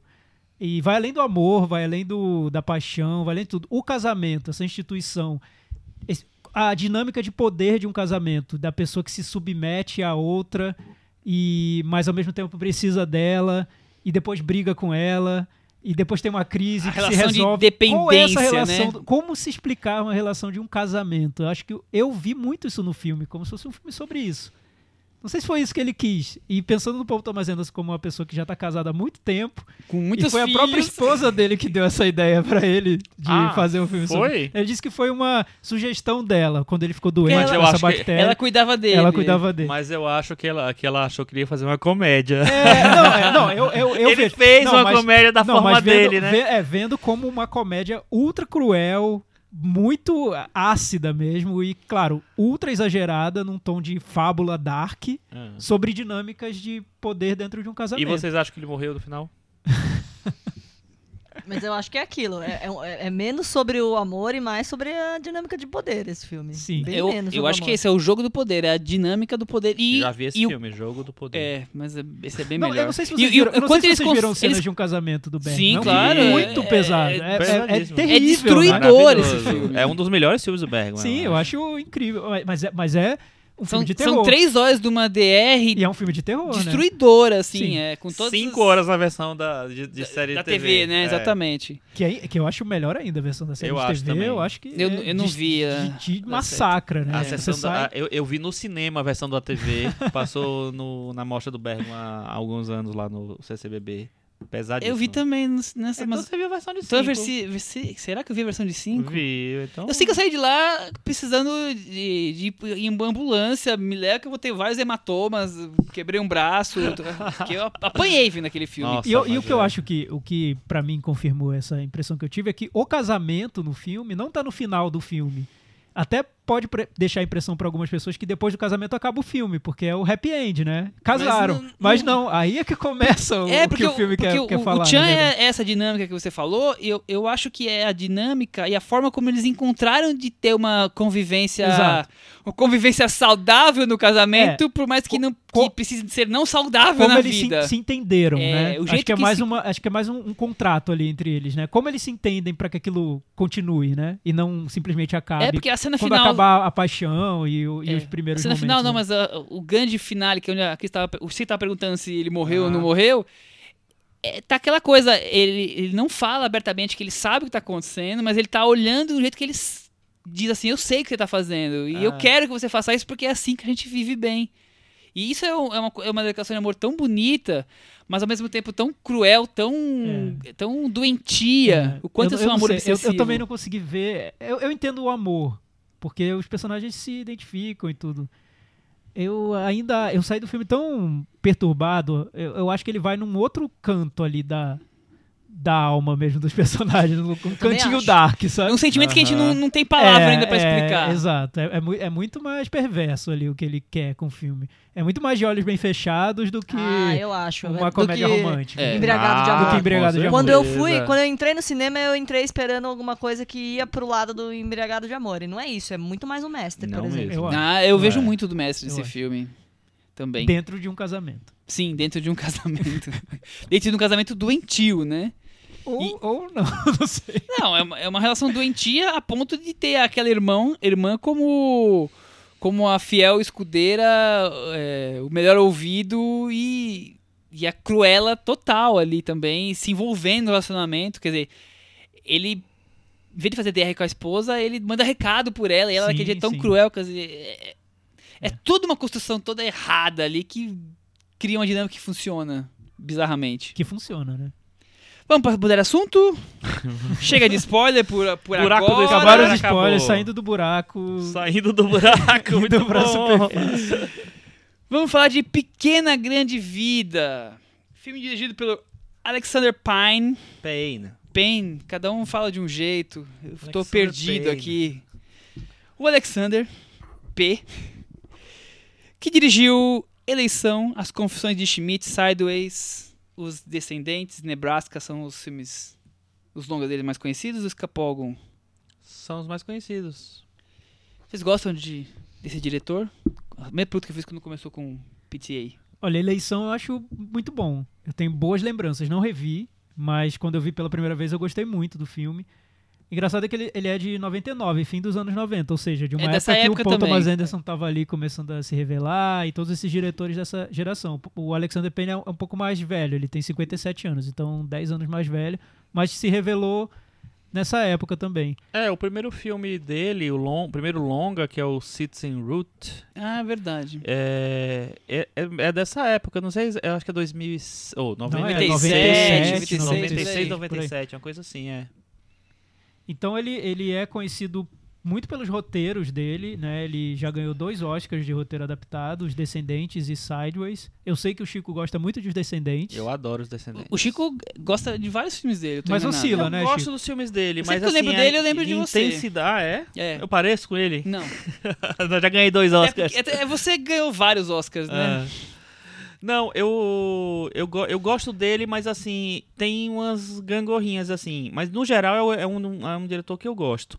É, por exemplo, acho que o filme mais gostado dele é o Sideways. Não é um dos, dos meus favoritos. O Descendentes pra mim é um filme que me toca muito, me tocou muito quando eu vi. Eu tava, eu tava de férias em Los Angeles, aí vi o filme no, no, no cinema, em São Francisco, na verdade. E George Clooney no Havaí, tava né? me sentindo assim meio sozinho tal. Me vi sozinho naquele momento tal. Me, me bateu a melancolia funcionou totalmente pra mim o filme. Totalmente pra mim achei um, um- achei um belíssimo melodrama. É, mas é isso o Nebraska é um filme que eu gosto mas não amo entendeu? Eu acho o, o Sideways também É, o Eleição eu gosto bastante, é, é, mas eu acho que talvez ele, depois de um tempo, ele perca, perca um pouco dessa da, da brincadeira, da ironia e tal. E acho que no Eleição ele ainda não tinha definido o estilo dele, né? É, que depois veio muito forte o- com as Era o segundo filme dele. é. Depois ele, ele en- enveredou pra uma, uma É. quantidade de comédias dramáticas É. mais E sempre com fortes, né? personagens masculinos ali num momento difícil É. da vida, um pouco deprimidos, Uhum. tentando retomar o cotidiano, mas da a maneira deles, É, num tom menor, sim, mais sim, Sempre sem intimista. personagens entristecidos de alguma maneira, por algum motivo. É a melancolia que você usou aí. É. Cris, o que você acha de Alexander Payne, Pine? Não sei. Não, É Payne ou não- Pine pra você? Payne. Não tem nenhum filme que eu super adoro dele, não. Talvez o mais próximo disso seja a eleição mesmo. Eu, por acaso, gosto do que vocês não falaram. Primeiro que eu acho. A melhor coisa que ele fez na vida, o curta dele, País Te Amo.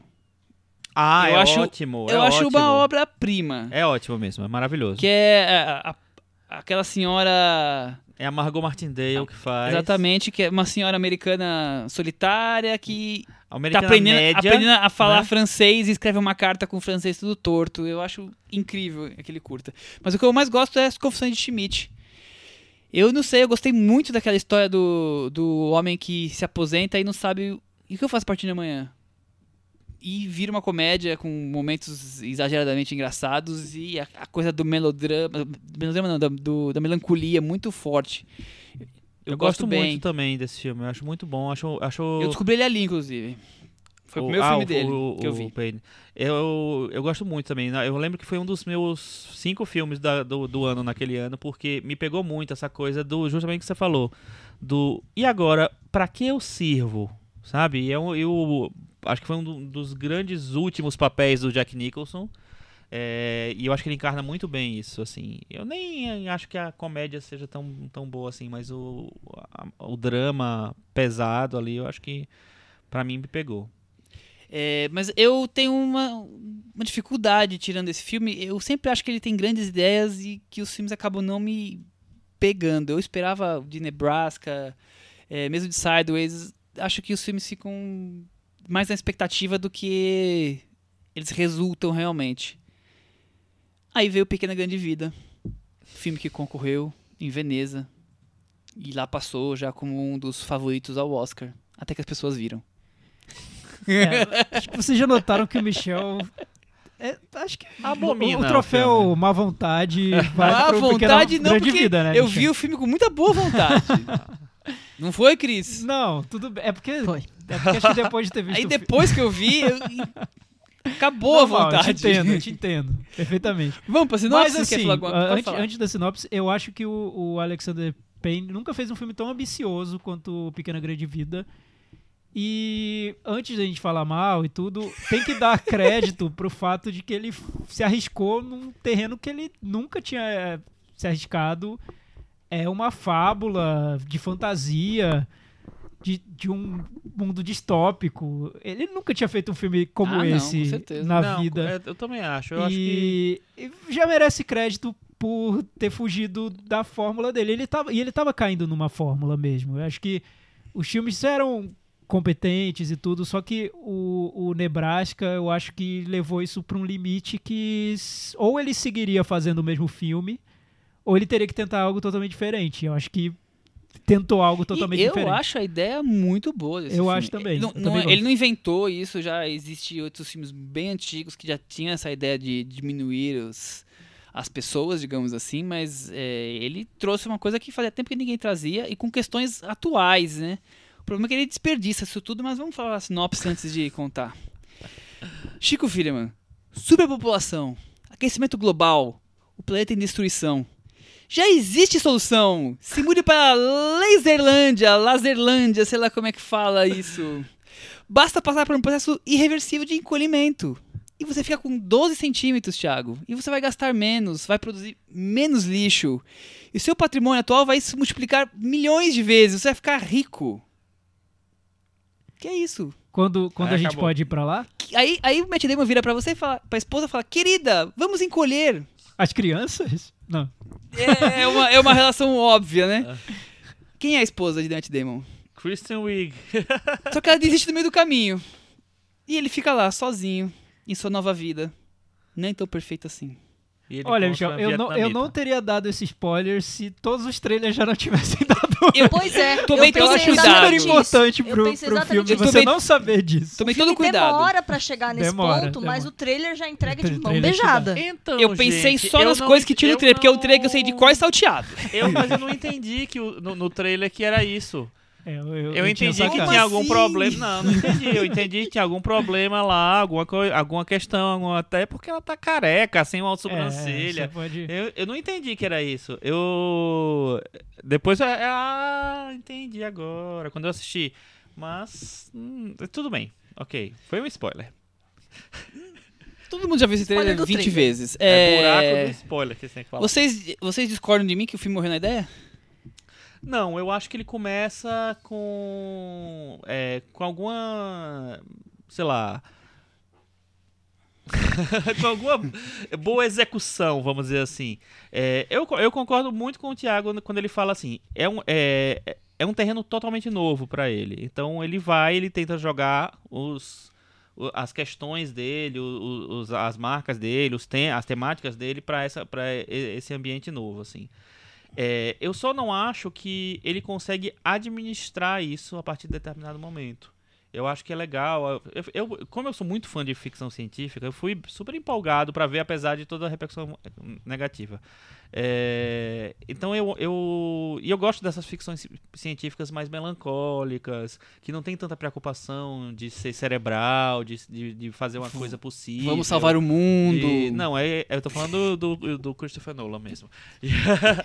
sabe, de fazer uma coisa, é, é, sabe, pé no chão, mas com, com loucuras. Enfim, eu, eu, eu prefiro essa, essa coisa mais caseira, quase, de, da, da, ficção científica. E eu acho que ele começa interessante né, nessa nessa nesse mergulho aí por esse, por esse universo. O que eu acho é que assim, como ele trabalha a melancolia, que talvez seja a característica principal dos filmes dele, é, eu acho que nesse filme parece que falta um foco, uma coisa que amarre, que, que uma âncora, sabe, para você constru se construir a partir disso. Porque em Nebraska, por exemplo, tem a, tem a, a relação do pai com o filho. É, no Confissões Schmidt tem a história do cara que não sabe mais o que ele vai fazer da vida, para que ele serve na vida e tal. É, enfim, todos os, tema, o, o, os filmes dele têm uma, uma, uma âncora e ele vai desenvolve e a partir dali, seja sei lá, desenvolveu de uma maneira boa, bem feita ou não, ele tem um ponto de partida mais sólido. Nesse eu acho que é muito frágil. Porque aí o que acontece para mim, eu acho que ele começa, ele lança algumas informações para justificar as escolhas do Matt Damon ali, mas a partir de determinado momento, assim, tudo fica assim sem foco, sem uma, sem um, um é, uma, uma, justificativa que mova o personagem, entendeu? Então eu acho que fica tudo perdido. E a partir daí eu acho que ele não consegue é, dar consistência às escolhas, tanto do personagem quanto as dele. Eu acho que ele tá meio perdido ali. Talvez me pareça um filme com, que não tem foco, e eu acho que esse é o principal motivo pelo qual ele não ficou, não, não é satisfatório, vamos dizer assim. Mas eu achei interessante ele ter colocado como personagem principal nesse mundo novo que ele está explorando como diretor e roteirista, um personagem típico dele. O personagem de Matt Damon acho que poderia estar nos outros filmes dele, poderia, que é um cara poderia. simples, comum e que se descobre numa situação muito difícil na vida dele, né? Muito Já louca. que a gente deu spoiler, né? Ele é abandonado pela mulher num momento crucial, crucial quando ele se descobre com 10 centímetros de altura. 12. 12, né? Ou 10, não sei qual era o tamanho é original dele. Mas o. Então, uma situação sem volta, né? Não tem como você retomar aquela vida que você perdeu. E, e esse personagem que tá numa vida nova e não sabe muito bem como lidar com ela é um personagem tipicamente do cinema dele. Só que ele coloca num outro gênero, né? Num, num, outro mundo, um gênero de fantasia. Eu gostei da primeira hora do, de filme, eu fiquei muito envolvido com tudo que ele cria. Até com a crítica social que ele tenta fazer, que eu, aí eu acho que é grande demais para ele abraçar. Ele é. tenta abraçar um comentário social que tá tem tanta ramificação que acho que nem cabe no filme. E é um filme muito grande, é um filme longo que se desdobra muito, o roteiro vai poderia pegar aquele roteiro e transformar em cinco episódios de uma série da Netflix, porque ah, ele não, se desdobra né? demais. Vamos esquecer Não, isso. se fosse bem, bem sim, desenvolvido. Claro, ele começa de um jeito, vai vira outra coisa, depois vira uma terceira, vira uma quarta e termina o filme numa quinta, que não tem nada a ver com a primeira coisa do, do que ele estava contando. É também ousado, acho que tem uma coragem na maneira como ele desenvolve tudo. Eu não sei se o filme partiu disso, lendo as entrevistas eu não vi isso, mas parece que, dire... que ele estava tão insatisfeito com tudo que ele estava fazendo e com o ponto da carreira em que ele estava que ele quis fazer um filme diferente de tudo que ele fez, em todos os sentidos, até em estrutura de roteiro mesmo, é bem diferente. É... Só que nesse ponto temático do que o, o que o filme é, do que o filme quer tratar, que essa questão primeiro da ostentação das pessoas, da riqueza, é, como não, não importa se você está tá lidando com grandes questões ambientais, se você ainda tem problemas bem corriqueiros que a gente tem que resolver e não consegue resolver. eu não sei se ele dá conta de resolver tudo isso de uma maneira que não seja tão singela e tão lugar comum. Eu acho que ele tem limitações de tema, o filme, que ele não consegue abraçar. Cris? Eu também achei que o, o começo tava. Come... foi- ia levar pra uma coisa mais interessante, assim. Ele tenta até. Ele usa atores de comédia, né? Típicos dos, dos filmes americanos e tal. Então. Tá levando lá pra um lado engraçadinho e tal. E aí, assim como na vida do Matt Damon, depois que ele diminui, né? Que ele fica pequenininho, o filme também degringola. então, né? tu- Tudo, tudo vai É, abaixo. é uma metalinguagem, É, Cris. eu acho que é, é, é- é isso, né? Pra E mim, o filme aí- degringola mesmo quando ele conhece a personagem da Hong Não, Shaw, aí, aí eu. You help him! que foi super elogiada, cotada ao eu- Oscar, né? Coadjuvante. Quase, É o- meu é o Deus do fim céu, do que filme mulher. essa Gente, parte. Eu Não, é a metade do adorei a filme. Hong Shaw. Eu não gostei. Não, eu, eu, gostei da é, é o fim, é o fim do filme, não o final dele. É, o fim que acabou ali o filme, É. que descambou. Nossa eu acho ela histérica, caricata e. É, coisa, pelo menos eu ela cria uma reação da plateia, né? Você quer matá-la. assim. É, É importante, achei- porque você ficar numa.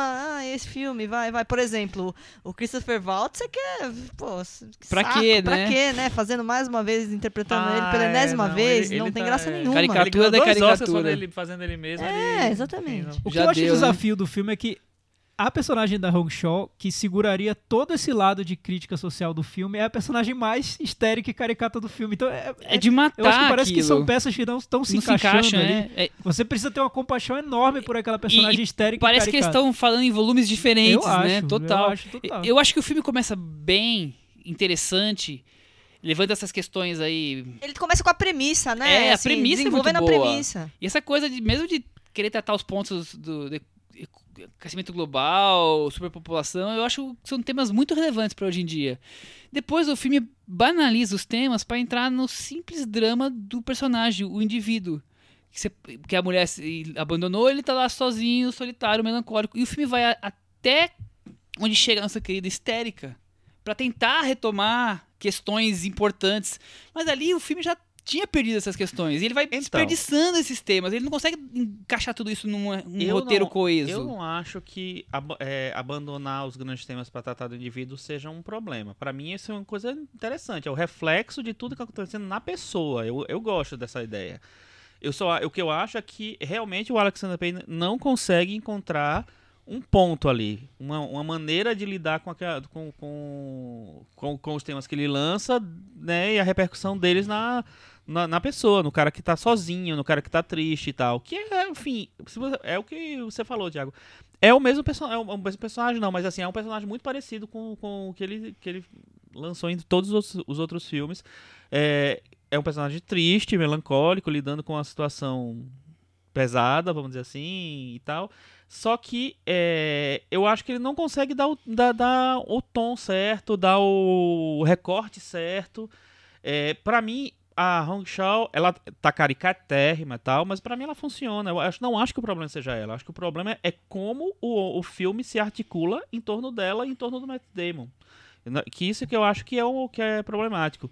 E que, inclusive, eu fico super triste porque eu acho que se fosse um, um bom filme, ele podia, sei lá, até apontar pra novos novas possibilidades na ficção científica, você fazer filmes menores, mais autorais, mais, sabe, com temas mais, mais profundos, assim. É, e, no- e eu acho que o filme desperdiça isso realmente, assim. Mas não acho que o problema é a Hong Shao, não. Pra mim ela funcionou. Você sabe, inclusive, qual foi o, último, o único filme que a Hong Shao fez antes do, do Downsize? Ela fez muitas coisas de TV, muitas Nem séries. imagino. E o único filme que ela fez se chama Vício Inerente. Olha só, olha, olha as conexões aparecendo. Passou em Mas, Chico, eu, go- eu gosto do filme como ele apresenta esse mundo do- dos pequenininhos. É- Eu noto que tem um, um- um- ele tá se divertindo com isso. O Alexander Payne ele tá se divertindo, mostrando é, tudo, tudo ali menor e co- como funciona esse, esse outro universo. A brincadeira dos, É. dos tamanhos normais. Exato. encontrar com quando, quando ele vai mostrar a periferia e como ele compõe aquele universo, eu, eu achei visualmente até é, criativo mesmo. Eu, eu gostei da maneira como ele, como ele desenvolveu. Eu, vi- eu vi que o, o diretor se interessa por aquele universo que ele está construindo. E tem uma frase no filme que acho que quem fala é ou é o Christoph Waltz ou é, ou é o Vincent ou o Terence Stamp. É, Não é Terence Stamp, é o Udo Kier. O do Kier, nossa, É. é, nem sei se tá vivo Mas- ou se tá é, onde, não, é, também É, tá. sei lá, mas parece. Mas eles são caramba, muito parecidos, Gente, eu eles são idênticos. nisso. São Eu fiquei achando que era o mesmo. É. Enfim, ele, que ele fala o seguinte, que quando você tem um pouco de dinheiro, é uma pessoa de classe média e fica pequeno e vai viver no mundo dos pequenos, você vira milionário. Quando você não tem nenhum dinheiro e vai pro mundo dos pequenos, você só fica pequeno. Isso, essa frase, eu acho que é tão o, o coração do filme nesse lado da crítica social e da sátira que ele quer fazer, que eu acho que ele não precisava ter ido tão longe quanto ele foi pra fazer Pra esse o submundo ponto do submundo, é. ser, ser ouvido e ser entendido no que ele quer contar do filme. Só que o filme vai e não para, né? Parece que não, não- ele não, não tem limite pra onde ele quer chegar. Vai descendo ladeira abaixo. e a né, última parte eu nos acho dramas. tão problemática É. mesmo, assim, quando ele chega, ele vai, eu não vou dar spoiler que a gente ainda não tá no buraco, mas quando ele muda até de país, vai pra Noruega, eu acho que o filme é, se perde tanto nesse Só discurso. tem uma coisa legal ali, É. a, a garrafa de vodka. É, é, Que tá Enfim. em todos os trailers. É. Mas, mas resto, qu- quando ele começa a, a discutir essa questão de olha só os ativistas pensando no planeta enquanto temos problemas aqui que não foram Eu resolvidos. acho isso completamente É, desinteressante. então. Ele, Eu ele desperdiçou ele não- esses temas lá no começo. Ele não, Não, tinha que mas- ficar mas- voltando mas eu- mais. Eu, acho que esses temas, a, a gente quer um foco ali. Assim, o qual, é- qual- o que é que ele quer, qual é o objetivo do personagem ali, qual é o objetivo do diretor ali. A- Nada. a- a- a- tem, tem um, sei lá, uma viradinha e tal que X, ninguém tá ligando pra aquilo. Eu acho até que ele resolveria melhor o filme se concentrasse mais no indivíduo. Isso que o É, Chico falou. não, Porque se fosse um, um- um conflito ali que aparecesse um conflito individual, mas muito interessante, resolveria melhor o filme. Uhum. Ficaria um filme pequeno. Eu- talvez, ele tenha, vida. talvez ele tenha tentado fazer um filme maior do que deveria ter sido. Né? Um é, filme pra um, um filme de é, gente para um filme de gente encolhida. Um filme, um filme que fica muito grande, né? Muito, É- tanto em duração quanto no, É no- muito, no tema muita mesmo. grandiosidade né? de temas, é muitos, É. são muitos temas ali tratando. Cris, se você ficou curiosa pra saber qual seria o tamanho da sua fortuna se você fizesse um downsize e encolhesse para 12 centímetros, Eu queria aquelas joias lá da Laura Dern. há um site para calcular isso. Existe? Existe Ah, é? www.calculepequenagrandevida.com.br. Você digita lá quanto você tem, Eu nem vou entrar para não ficar E você deprimido. descobrirá quantos milhões ou bilhões, sei Olha, lá. interessante. Curioso, corram lá e descubram a sua fortuna no mundo Eu acho de... muito legal quando eles, fa eles fazem esses extras filmes. O problema é que a pessoa tem, precisa estar envolvida com o filme para poder, né, se, se Eu interessar descobri, em eu descobri por acaso, na verdade. aí. Eu descobri isso hoje por acaso. Nossa senhora. Meta varanda? Vamos. Vamos lá, Chico. Eu vou dar nota 5. Eu, eu também, cinco. Ixi, eu vou chutar o pau da barraca, então vamos esperar que a Cris me diz, vai. Quatro. Eu vou dar nota 3,5, com isso ele ficou com 44 do Meta Varanda. E ele Caiu. caiu, mas ele caiu com a sutileza que Paul Thomas Anderson construiu o Trama Fantasma, né? Tô vendo aqui qual é a minha fortuna. Ah, A Cris já está online acompanhando, muito bem. Ele caiu, mas como eles são tão pequenininhos, nem eles sentiu. voaram, eles não caíram, Tá bom, que tá se esborracharam. Eu li algum lugar falando que se que tem umas vantagens que o filme nem explora, que daquele tamanho, se você caísse de grandes alturas, você não ia ter a mesma problemas físicos se você caísse maior, que tem umas, tem umas vantagens. Olha, pra mim o pior é que daria pra ter feito com aquele universo, aquele mesmo tanta universo, um filme coisa, muito melhor. Tanta coisa. Vamos falar de Oscar, Chico Filho? Vou fazer só uma pequena citação. Você até citou já aqui o Pedro Lovalo. O Pedro Lovalo me fez rir muito esses O dias. que, que o Pedro Vala aprontou? Porque ele escreveu um textinho no Letterbox sobre a forma da água. Que ele não gostou e tal, beleza, ok. É, e aí ele cita a Octavia Spencer e ele diz a seguinte frase: que a Octavia Spencer construiu uma carreira inteira baseada em imitar a vovozona do Martin Lawrence. Bom, eu hein? concordo com Se ele, o tivesse no, no blog, já tava concorrendo, hein? E eu concordo, achei. E, e, olha, ri muito assim, porque realmente eu também acho que tem tudo a ver. Sacadinhas de Pedro Lovalo. Chegou a hora, então. Bolão do Oscar? Vamos fazer o nosso primeiro, né? Vamos. Então é o seguinte: como o ano passado a gente lançou o primeiro bolão do Oscar, convidando nossos ouvintes a fazerem suas apostas para o Oscar. Vai, vai fu- funcionar do mesmo jeito, Michel, né? Se eu Mandando- lembrasse como é que foi ano Ah, as passado. pessoas mandaram por e-mail, não foi isso? Eu, eu vou colocar a planilha no Facebook. Quem quiser, baixa e manda pra gente por e-mail. O e-mail é podcastcinemanavaranda.gmail.com. Mas vai estar tudo explicadinho lá no Facebook. Ah, com vai estar certeza. tudo. Pode ter Então entrem na disso. nossa fanpage que vai, vocês vão encontrar a planilha do Michel. Olha só, vocês terão acesso a uma planilha do Michel. É, Que honra, né? Isso a você... um verdadeiro Excel. E é isso. Então agora a gente vai. Ah, de- primeiro deixa eu só falar. Tem boletim? Temos. O boletim, na verdade, é o seguinte. O Que cavalinho tá ganhando do outro na o corrida Gold- do, o do Bozo? Derby, né? Exata, exatamente. O Gold, o Eu Gold torço Derby pelo não, malhado, é. Thiago, e você? Tá o quê? Eu torço pelo malhado sempre. Você tá super malhado, que beleza. O Gold Derby é um site que, que né, chama vários especialistas em Oscar e, e faz. Cê- Eu cê comentou já comentei outro aqui há, há duas semanas e fez. um- Ou a semana passada? Não, foi duas Acho que foi né? atrasado.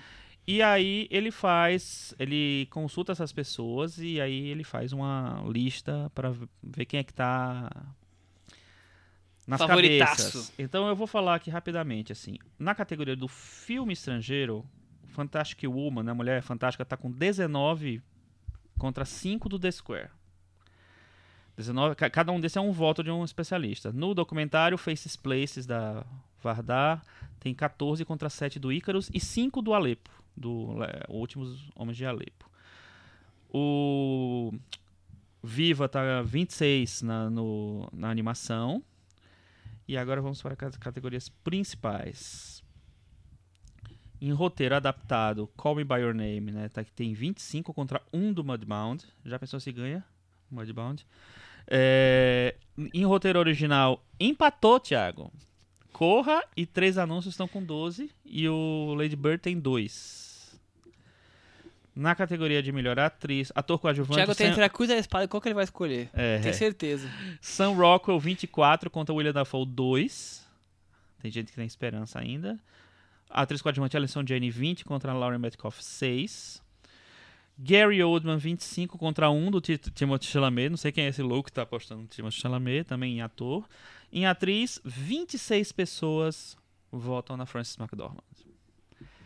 Em diretor, 25 votam no Guillermo del Toro e um vota no Christopher Nolan. Eu tô desconfiado de quem foi essa pessoa ouvida. Eu não sabia que eu tava participando disso daí. E em melhor filme, tá muito curioso, porque é o seguinte: só quatro filmes têm pontos. Lady Bird tem um voto, o Corra tem cinco, três anúncios tem 10 e a Forma da Água tem 10.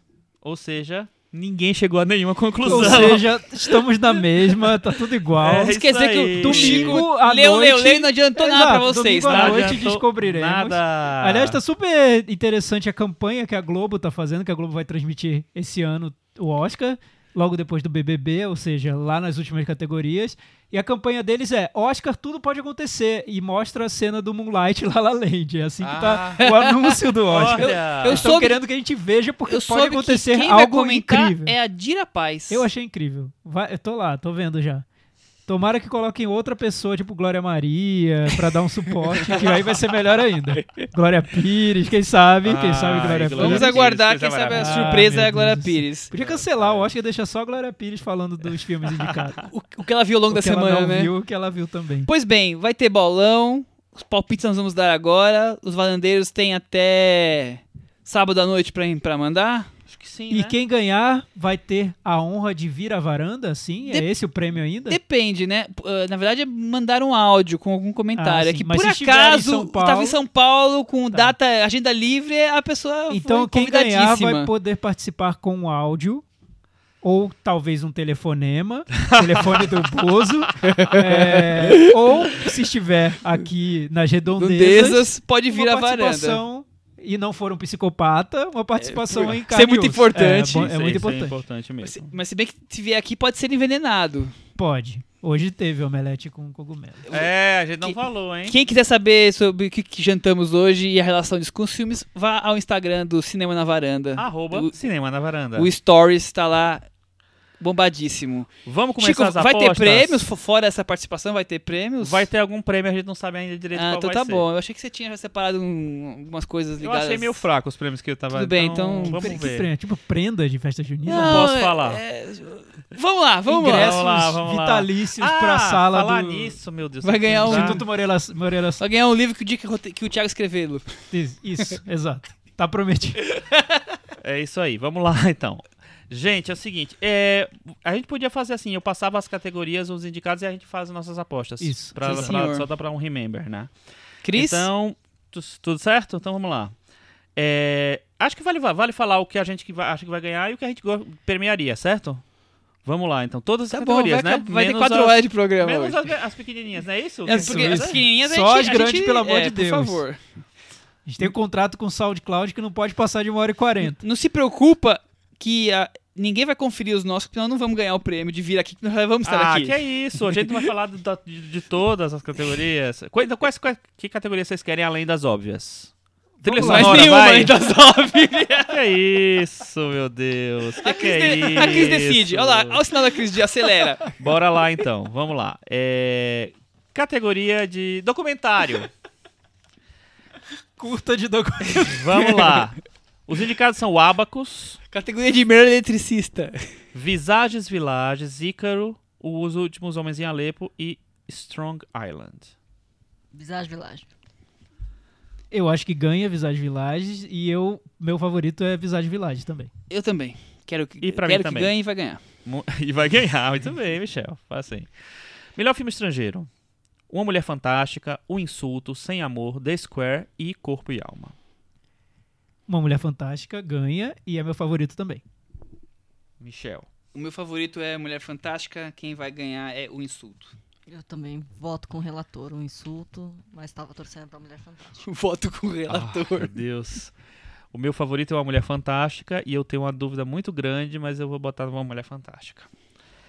É, vamos lá. Que é pra ter Agora- alguma emoção aqui, fica todo mundo igual, não tem graça, né? Tá, categoria de melhor roteiro adaptado. Artista do Desastre, Me Chame Pelo Seu Nome, Logan, A Grande Jogada e Mudbound. Me chame pelo seu nome, vai ganhar. Eu também acho e eu acho que é o que merece também. Também, sem dúvida. Também vou nessa. E eu também. Roteiro original, agora chegou a categoria. Do Doente de Amor, Corra, Lady Bird, A Forma da Água e Três Anúncios para um Crime. Corra ganha, Corra merece, Corra é o filme. corra! Corra pro Oscar. Todas as categorias. For your consideration. Corra. Vamos lá, e aí, Michel? Ah, o melhor é Doente de Amor, né? Claro que não. Ah, que isso. quem ganha e quem merece três anos para um crime em homenagem ao Thiago Faria. Então, só pra polemizar, eu vou botar Lady Bird. Olha, pro, pros das, das duas coisas. Polemizar, estamos aqui, cada um votando em um, né? Então tá, pra mim, eu premiaria Corra. E quem ganha, eu acho que é Três Anúncios para um Crime. Não, Chico. É. Não faça isso. Por que, que você tá falando isso, Chico? Infelizmente. Ah, Melhor, acabou. Vamos para recomendações. melhor atriz coadjuvante, Mary J. Blige por Mudbound, Alison Janney por Eutônia, Laurie Metcalf por Lady Bird, Octavia Spencer por A Forma da Água, Vovozona e Le-. Leslie Manville, Trama Fantasma.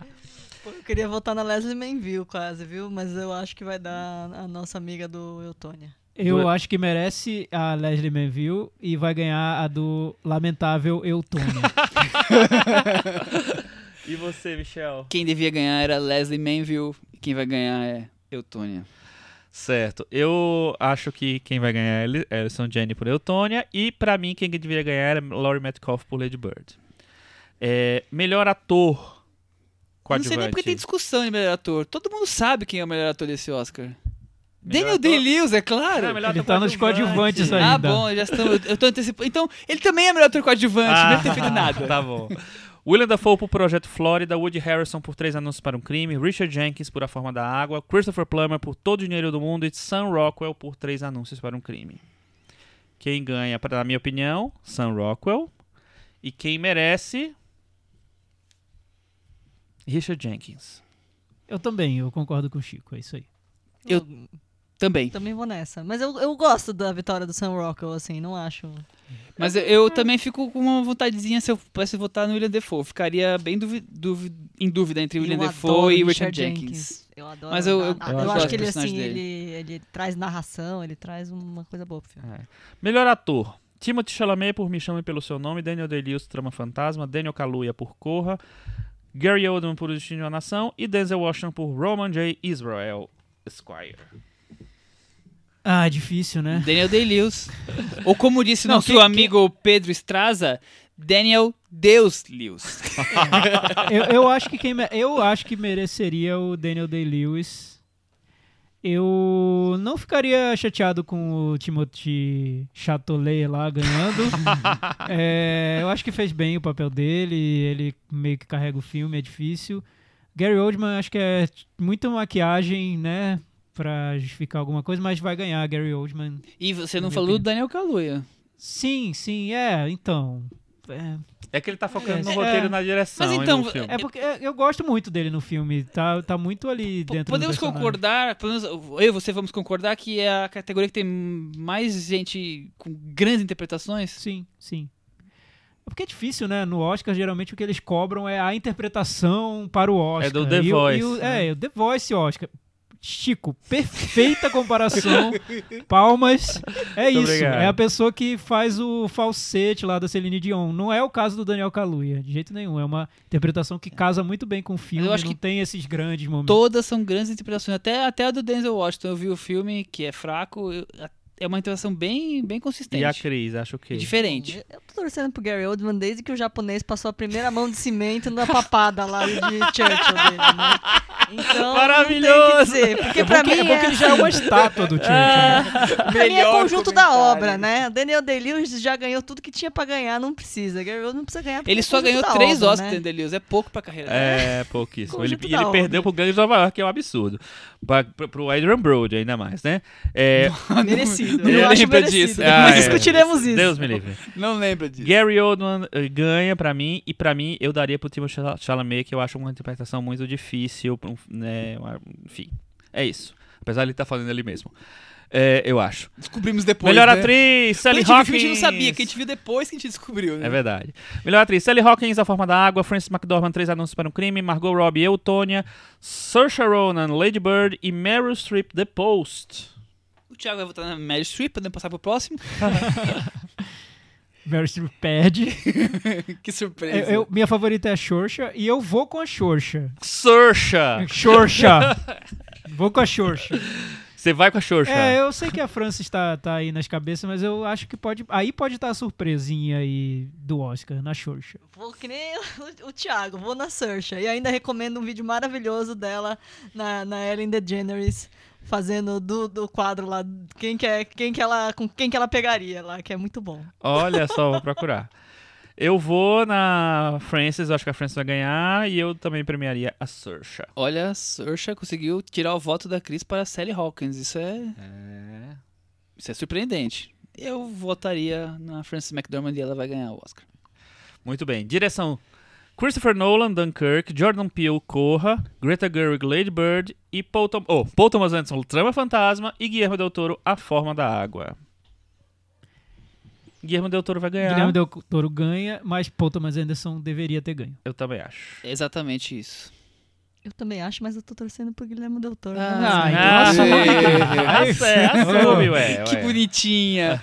Eu acho que o Paul é do- melhor, mas eu tô torcendo pelo Guilherme Del Toro. Parecia uma criança.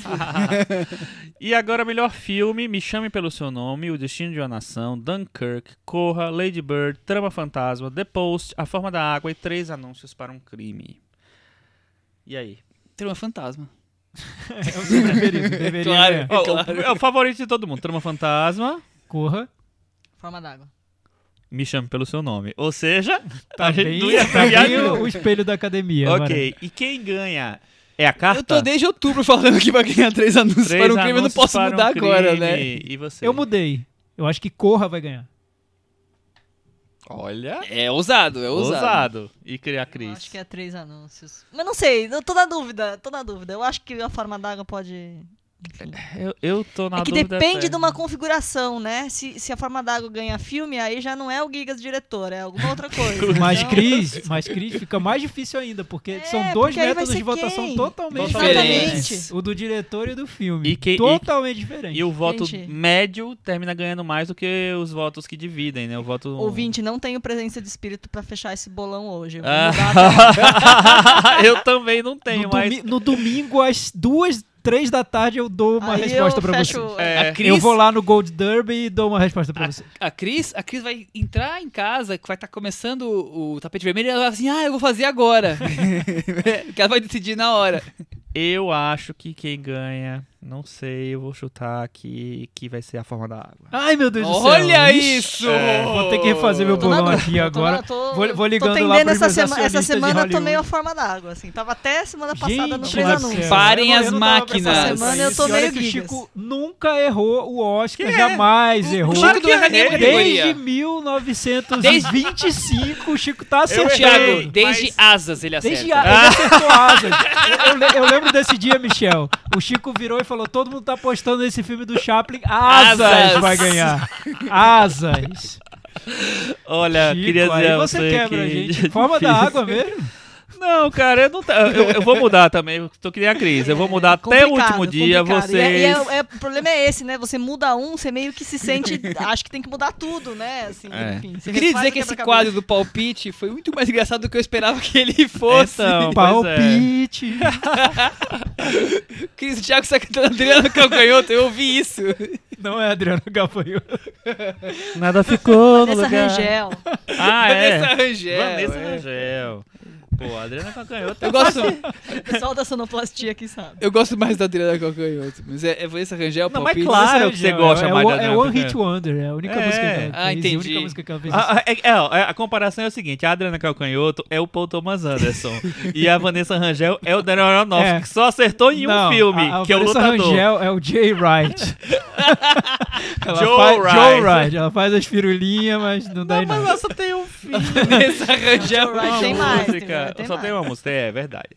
Não tenho condições de continuar esse episódio. Então nós vamos para as não recomendações agora. Vamos não o recomendar nosso- rapidinho? É, Porque a gente já exatamente. ficou aqui nessa... O que, que nós não vamos recomendar essa semana porque não rolou? A Eu- Cris, eu fiquei sabendo que ela tem duas não dois. recomendações. Duas não recomendações. A primeira é que assim, eu fui, eu fui, como se diz, fui convocada a ver o último episódio da série maravilhosa 50 Tons de Cinza. Uh, Olha que beleza. A hein? gente ousou falar o primeiro aqui na varanda, O segundo. né? Verdade. O segundo, o Segundo. segundo. Aí é, gente, é só descendo a ladeira abaixo, assim, a situação só piora. Mas tem uma. É, é- é meio, como se diz, é o Paul Thomas Anderson dos pobres, porque tem Opa! uma, uma, uma luta de poder ali entre o casal nesse episódio, eu uma imagino. E- tentativa e, e, de. sadomasoquismo, sem dúvida, tem, né? é Ou Uma deveria inversão ter. dos E papéis. a Kim é, Basinger, tem, como é que tá? Não tá. Ah, não tá. Complicado isso, né? Complicado. Então, aí então Cris, tá Não dizendo que cachê? o 50 Tons de Liberdade é o trama fantasma não é exibido nos cinemas de arte. Exatamente. O trama fantasma é o 50 Tons de Liberdade Art House, é isso? É quase isso, é quase Eu, isso. eu soube que tá meio vazio a sala de cinema, viu? Tá todo mundo É, indo ver. não, ele, não, ele foi E meio eu fiquei cá, sabendo que é. o Call Me By Your Name tá, Tá bombando. rolando um buchicho forte aí, né? Isso. A coisa mais legal dos, dos 50 Tons de Cinza continua sendo a mesma, que é a trilha sonora, que é interessante. Tem uma música da Rita Ora lá, que é bem bacaninha. A mas hora de que resto- faz a, a irmã que faz do, a do irmã do, do, do Christian Grey, mas de, de resto dispensável. Aí eu tenho uma outra não recomendação, que é um filme de uma- do ser humano mudo, que vai atrás de uma pessoa azul, tem que sair, quando vê, tá mergulhado na água. pra- A forma pra da água. A forma da água! Não, é mudo, na Netflix. Que é quase a mesma coisa. Não, brincadeira, não então, tem Cris, nada a ver. você viu genéricos ruins de filmes do Oscar aí. É, menos Exato. isso. É Como é o isso. nome desse filme? Chama Mudo, Mute. E é assim, tem um. um É o lançamento da semana da- Netflix. É o do filho do. David Bowie. É é do filho Isso, do David do Bowie, do, Duncan do Jones. Duncan Jones. Diretor de Lunar. bem curioso, porque ele é protagonizado pelo Alexander Skarsgård, Skarsgård, lá o amigo de selinho lá da Nicole Kidman, do Big Little, Big Little Bico de Lies. selinho. e o, o, o Paul Rudd e o Justin Theroux, que tem uma... uma tem uma coisa assim mais da comédia, né? Eles normalmente. Justin Roiland é ainda mais versátil, mas o Paul Rudd tem mais essa coisa mais da comédia. E eles estão num filme daqueles filmes meio futuro distópico, aquelas cidades estilo Blade Runner. Ah, eu vou gostar. Sabe, coisas Ah, assim? você não vai gostar. Chico já ligou o E- tablet aqui, já tá vendo. E é muito curioso, porque o, o, o Sarsgaard faz um, um papel que pra mim era pra ser tipo um, um bobão, estilo Michael Cera, um Paul Dano, alguém meio perdido. Porque é aquele cara meio loser, que tá apaixonado pela mina errada, que tá, tá sabe, crush errado e tal. Tá lá não, é um sueco de um loiro de 1,90m pagando de que tá sofrendo. Mas enfim, Pagando de É. garçom mudo. pagando de garçom mudo. É, é, é- vamos dizer que é curioso, assim, mas a história vai por... por Vou assistir. É, eu também tô. Cenas torturosas. É, é curioso até o minuto 7, né? 6 e meio. Ah, É, você passa, então. então é melhor do que, do que Trama Fantasma. É. O Michel tá dando Como uma de assim? Jennifer Pra Lawrence. Não. Só viu até Não, eu falei que até minutos o sete. minuto 7, 6 e meio, não Então. nota. É, é, depois dali. Não, se não for existe. sete, falando, o se for é sete, nota você foi o sete? do- mais que o Não, dobro. minuto 7. Ah. 7 minutos. dizer filme é nota que sete. São Que escolhas isso? ousadas, Nota assim. 2, tem umas escolhas 2 e ousadas. É, por aí. Jesus. Tem umas E- escolhas ousadas, mas enfim. Eu não vi ninguém que, que gostou do filme. O filme tá sendo bem mal recebido por crítica, cinéfilos, público e tudo mais. Tá na Netflix, quem quiser ver, se chama Mudo. Mudo. Mudo. Mudo. Mute. E foi engraçado a Cris assistindo comigo e ela falava, nossa, tem isso da forma d'água, isso da forma d'água. Depois, é muita forma d'água, também tem Cara, isso. mas vamos descobrir que é a forma d'água que copiou o roteiro, porque a forma d'água copia todos Tudo. os filmes. É impressionante. Copiou, copiou li- peça, copiou, filme, curta copiou curtas, e copiou agora videoclipe. Netflix, mano. É, Na copiou verdade, não tem nada a ver, mas. Guilherme Del Toro, por Guilherme Del Toro é o favor. plagiador Que número um. tristeza, que, que coisa O que horrorosa você você vai plagiando. não recomendar? Eu vou não recomendar um filme chamado A Grande Aposta, que chama nos cinemas, se chama Molly's Molly's Game. Game. Um filme dirigido pelo Aaron Sorkin, o primeiro filme dirigido pelo Aaron Sorkin, que fez quais séries mesmo ele fez? Ele fez o Steve, o Jobs. É, E, e olha, o E Chico tá o- falando social, rapidinho social. que é É, porque pra é- simular o Exatamente, assim, é estrelado pela. Jessica Chastain, que tá linda, maravilhosa como sempre, mas não é não, mas é um personagem insuportável. O filme é insuportável, chatíssimo. filme. Que isso, Chico? É um tá mergulho muito na. Não, não acho no que é tão mundo ruim da assim. jogatina e é um filme horroroso, nota 1. Mas que você precisa levar uma Meu nome é Você nome precisa é- levar um HD externo pra poder armazenar toda a informação que eles querem que você armazene, no mínimo você precisa, porque é um- uma chuva de informações. Ele é produtor do The fadas. Newsroom. Do The Newsroom. E, e é interessante, né? Porque a gente falou do Trama Fantasma que tem 2 horas e 10. A gente falou do Downsize que tem 2 horas e 15.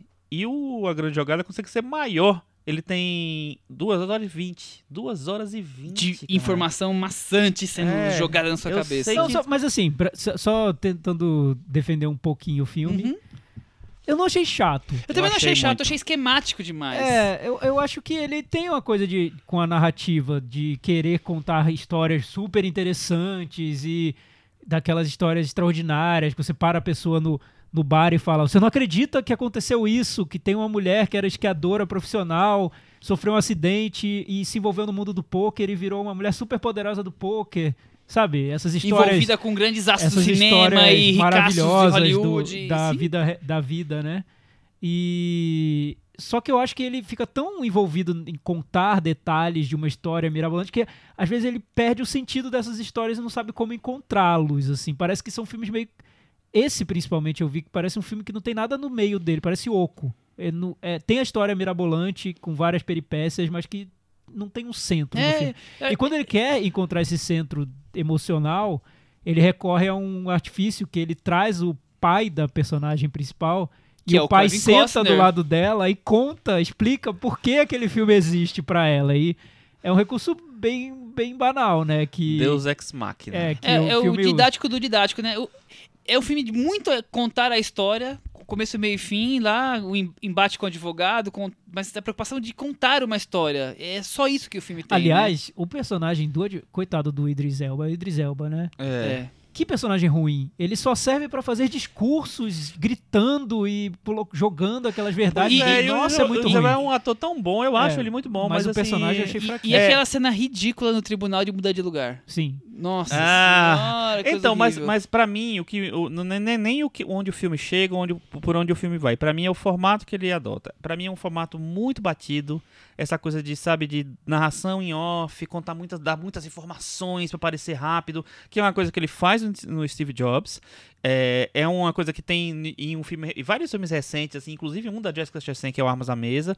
É, o Rede Social que ele me ganhou o parece- Oscar por ele, né? Pelo roteiro da Mas Rede o Social. Rede Social, pra mim, ainda era meio, meio fresco ali. Mas eu a diferença é acho. que ali E tinha uma, uma mão chamada David Fincher. Exatamente. E, e é. além de ter a mão David Fincher, eu acho que tem um centro ali no filme, É. porque ele quer retratar E são um... atores maravilhosos. É, e, e ele Ai, quer retratar Deus. um mundo ali de, de relações mecânicas. E, do- e o Fincher saca isso. Então é interessante, porque parece. Se o. Eu não sei se o Aaron Sorkin, se ele tivesse dirigido a rede social, se, tivesse, se teria sido um filme tão forte quanto foi. Porque acho que Ah, o certeza Fincher- que não. o Fincher saca essa questão das relações, como são frias, como são mecânicas, como são meio sem alma mesmo, né? E o Sorkin só quer contar uma história rocambolesca e com É muitas o peripécias. Tá né? bem claro isso nesse filme novo, que as várias relações que teriam interessantes no filme dela com personagens, mesmo com o advogado, com o ator lá que faz o Michael Cera, e são só coisinhas pra se contar, detalhes pra pra ocorrer ali no meio do jogo do poker. É, é pouco. Mas não, É eu, não acho, eu não acho que chega um- que seja um filme tão ruim como o Chico achou. Eu achei uma bosta. Mas eu acho bem esquemático, bem planejadinho, quadradinho, desnecessário.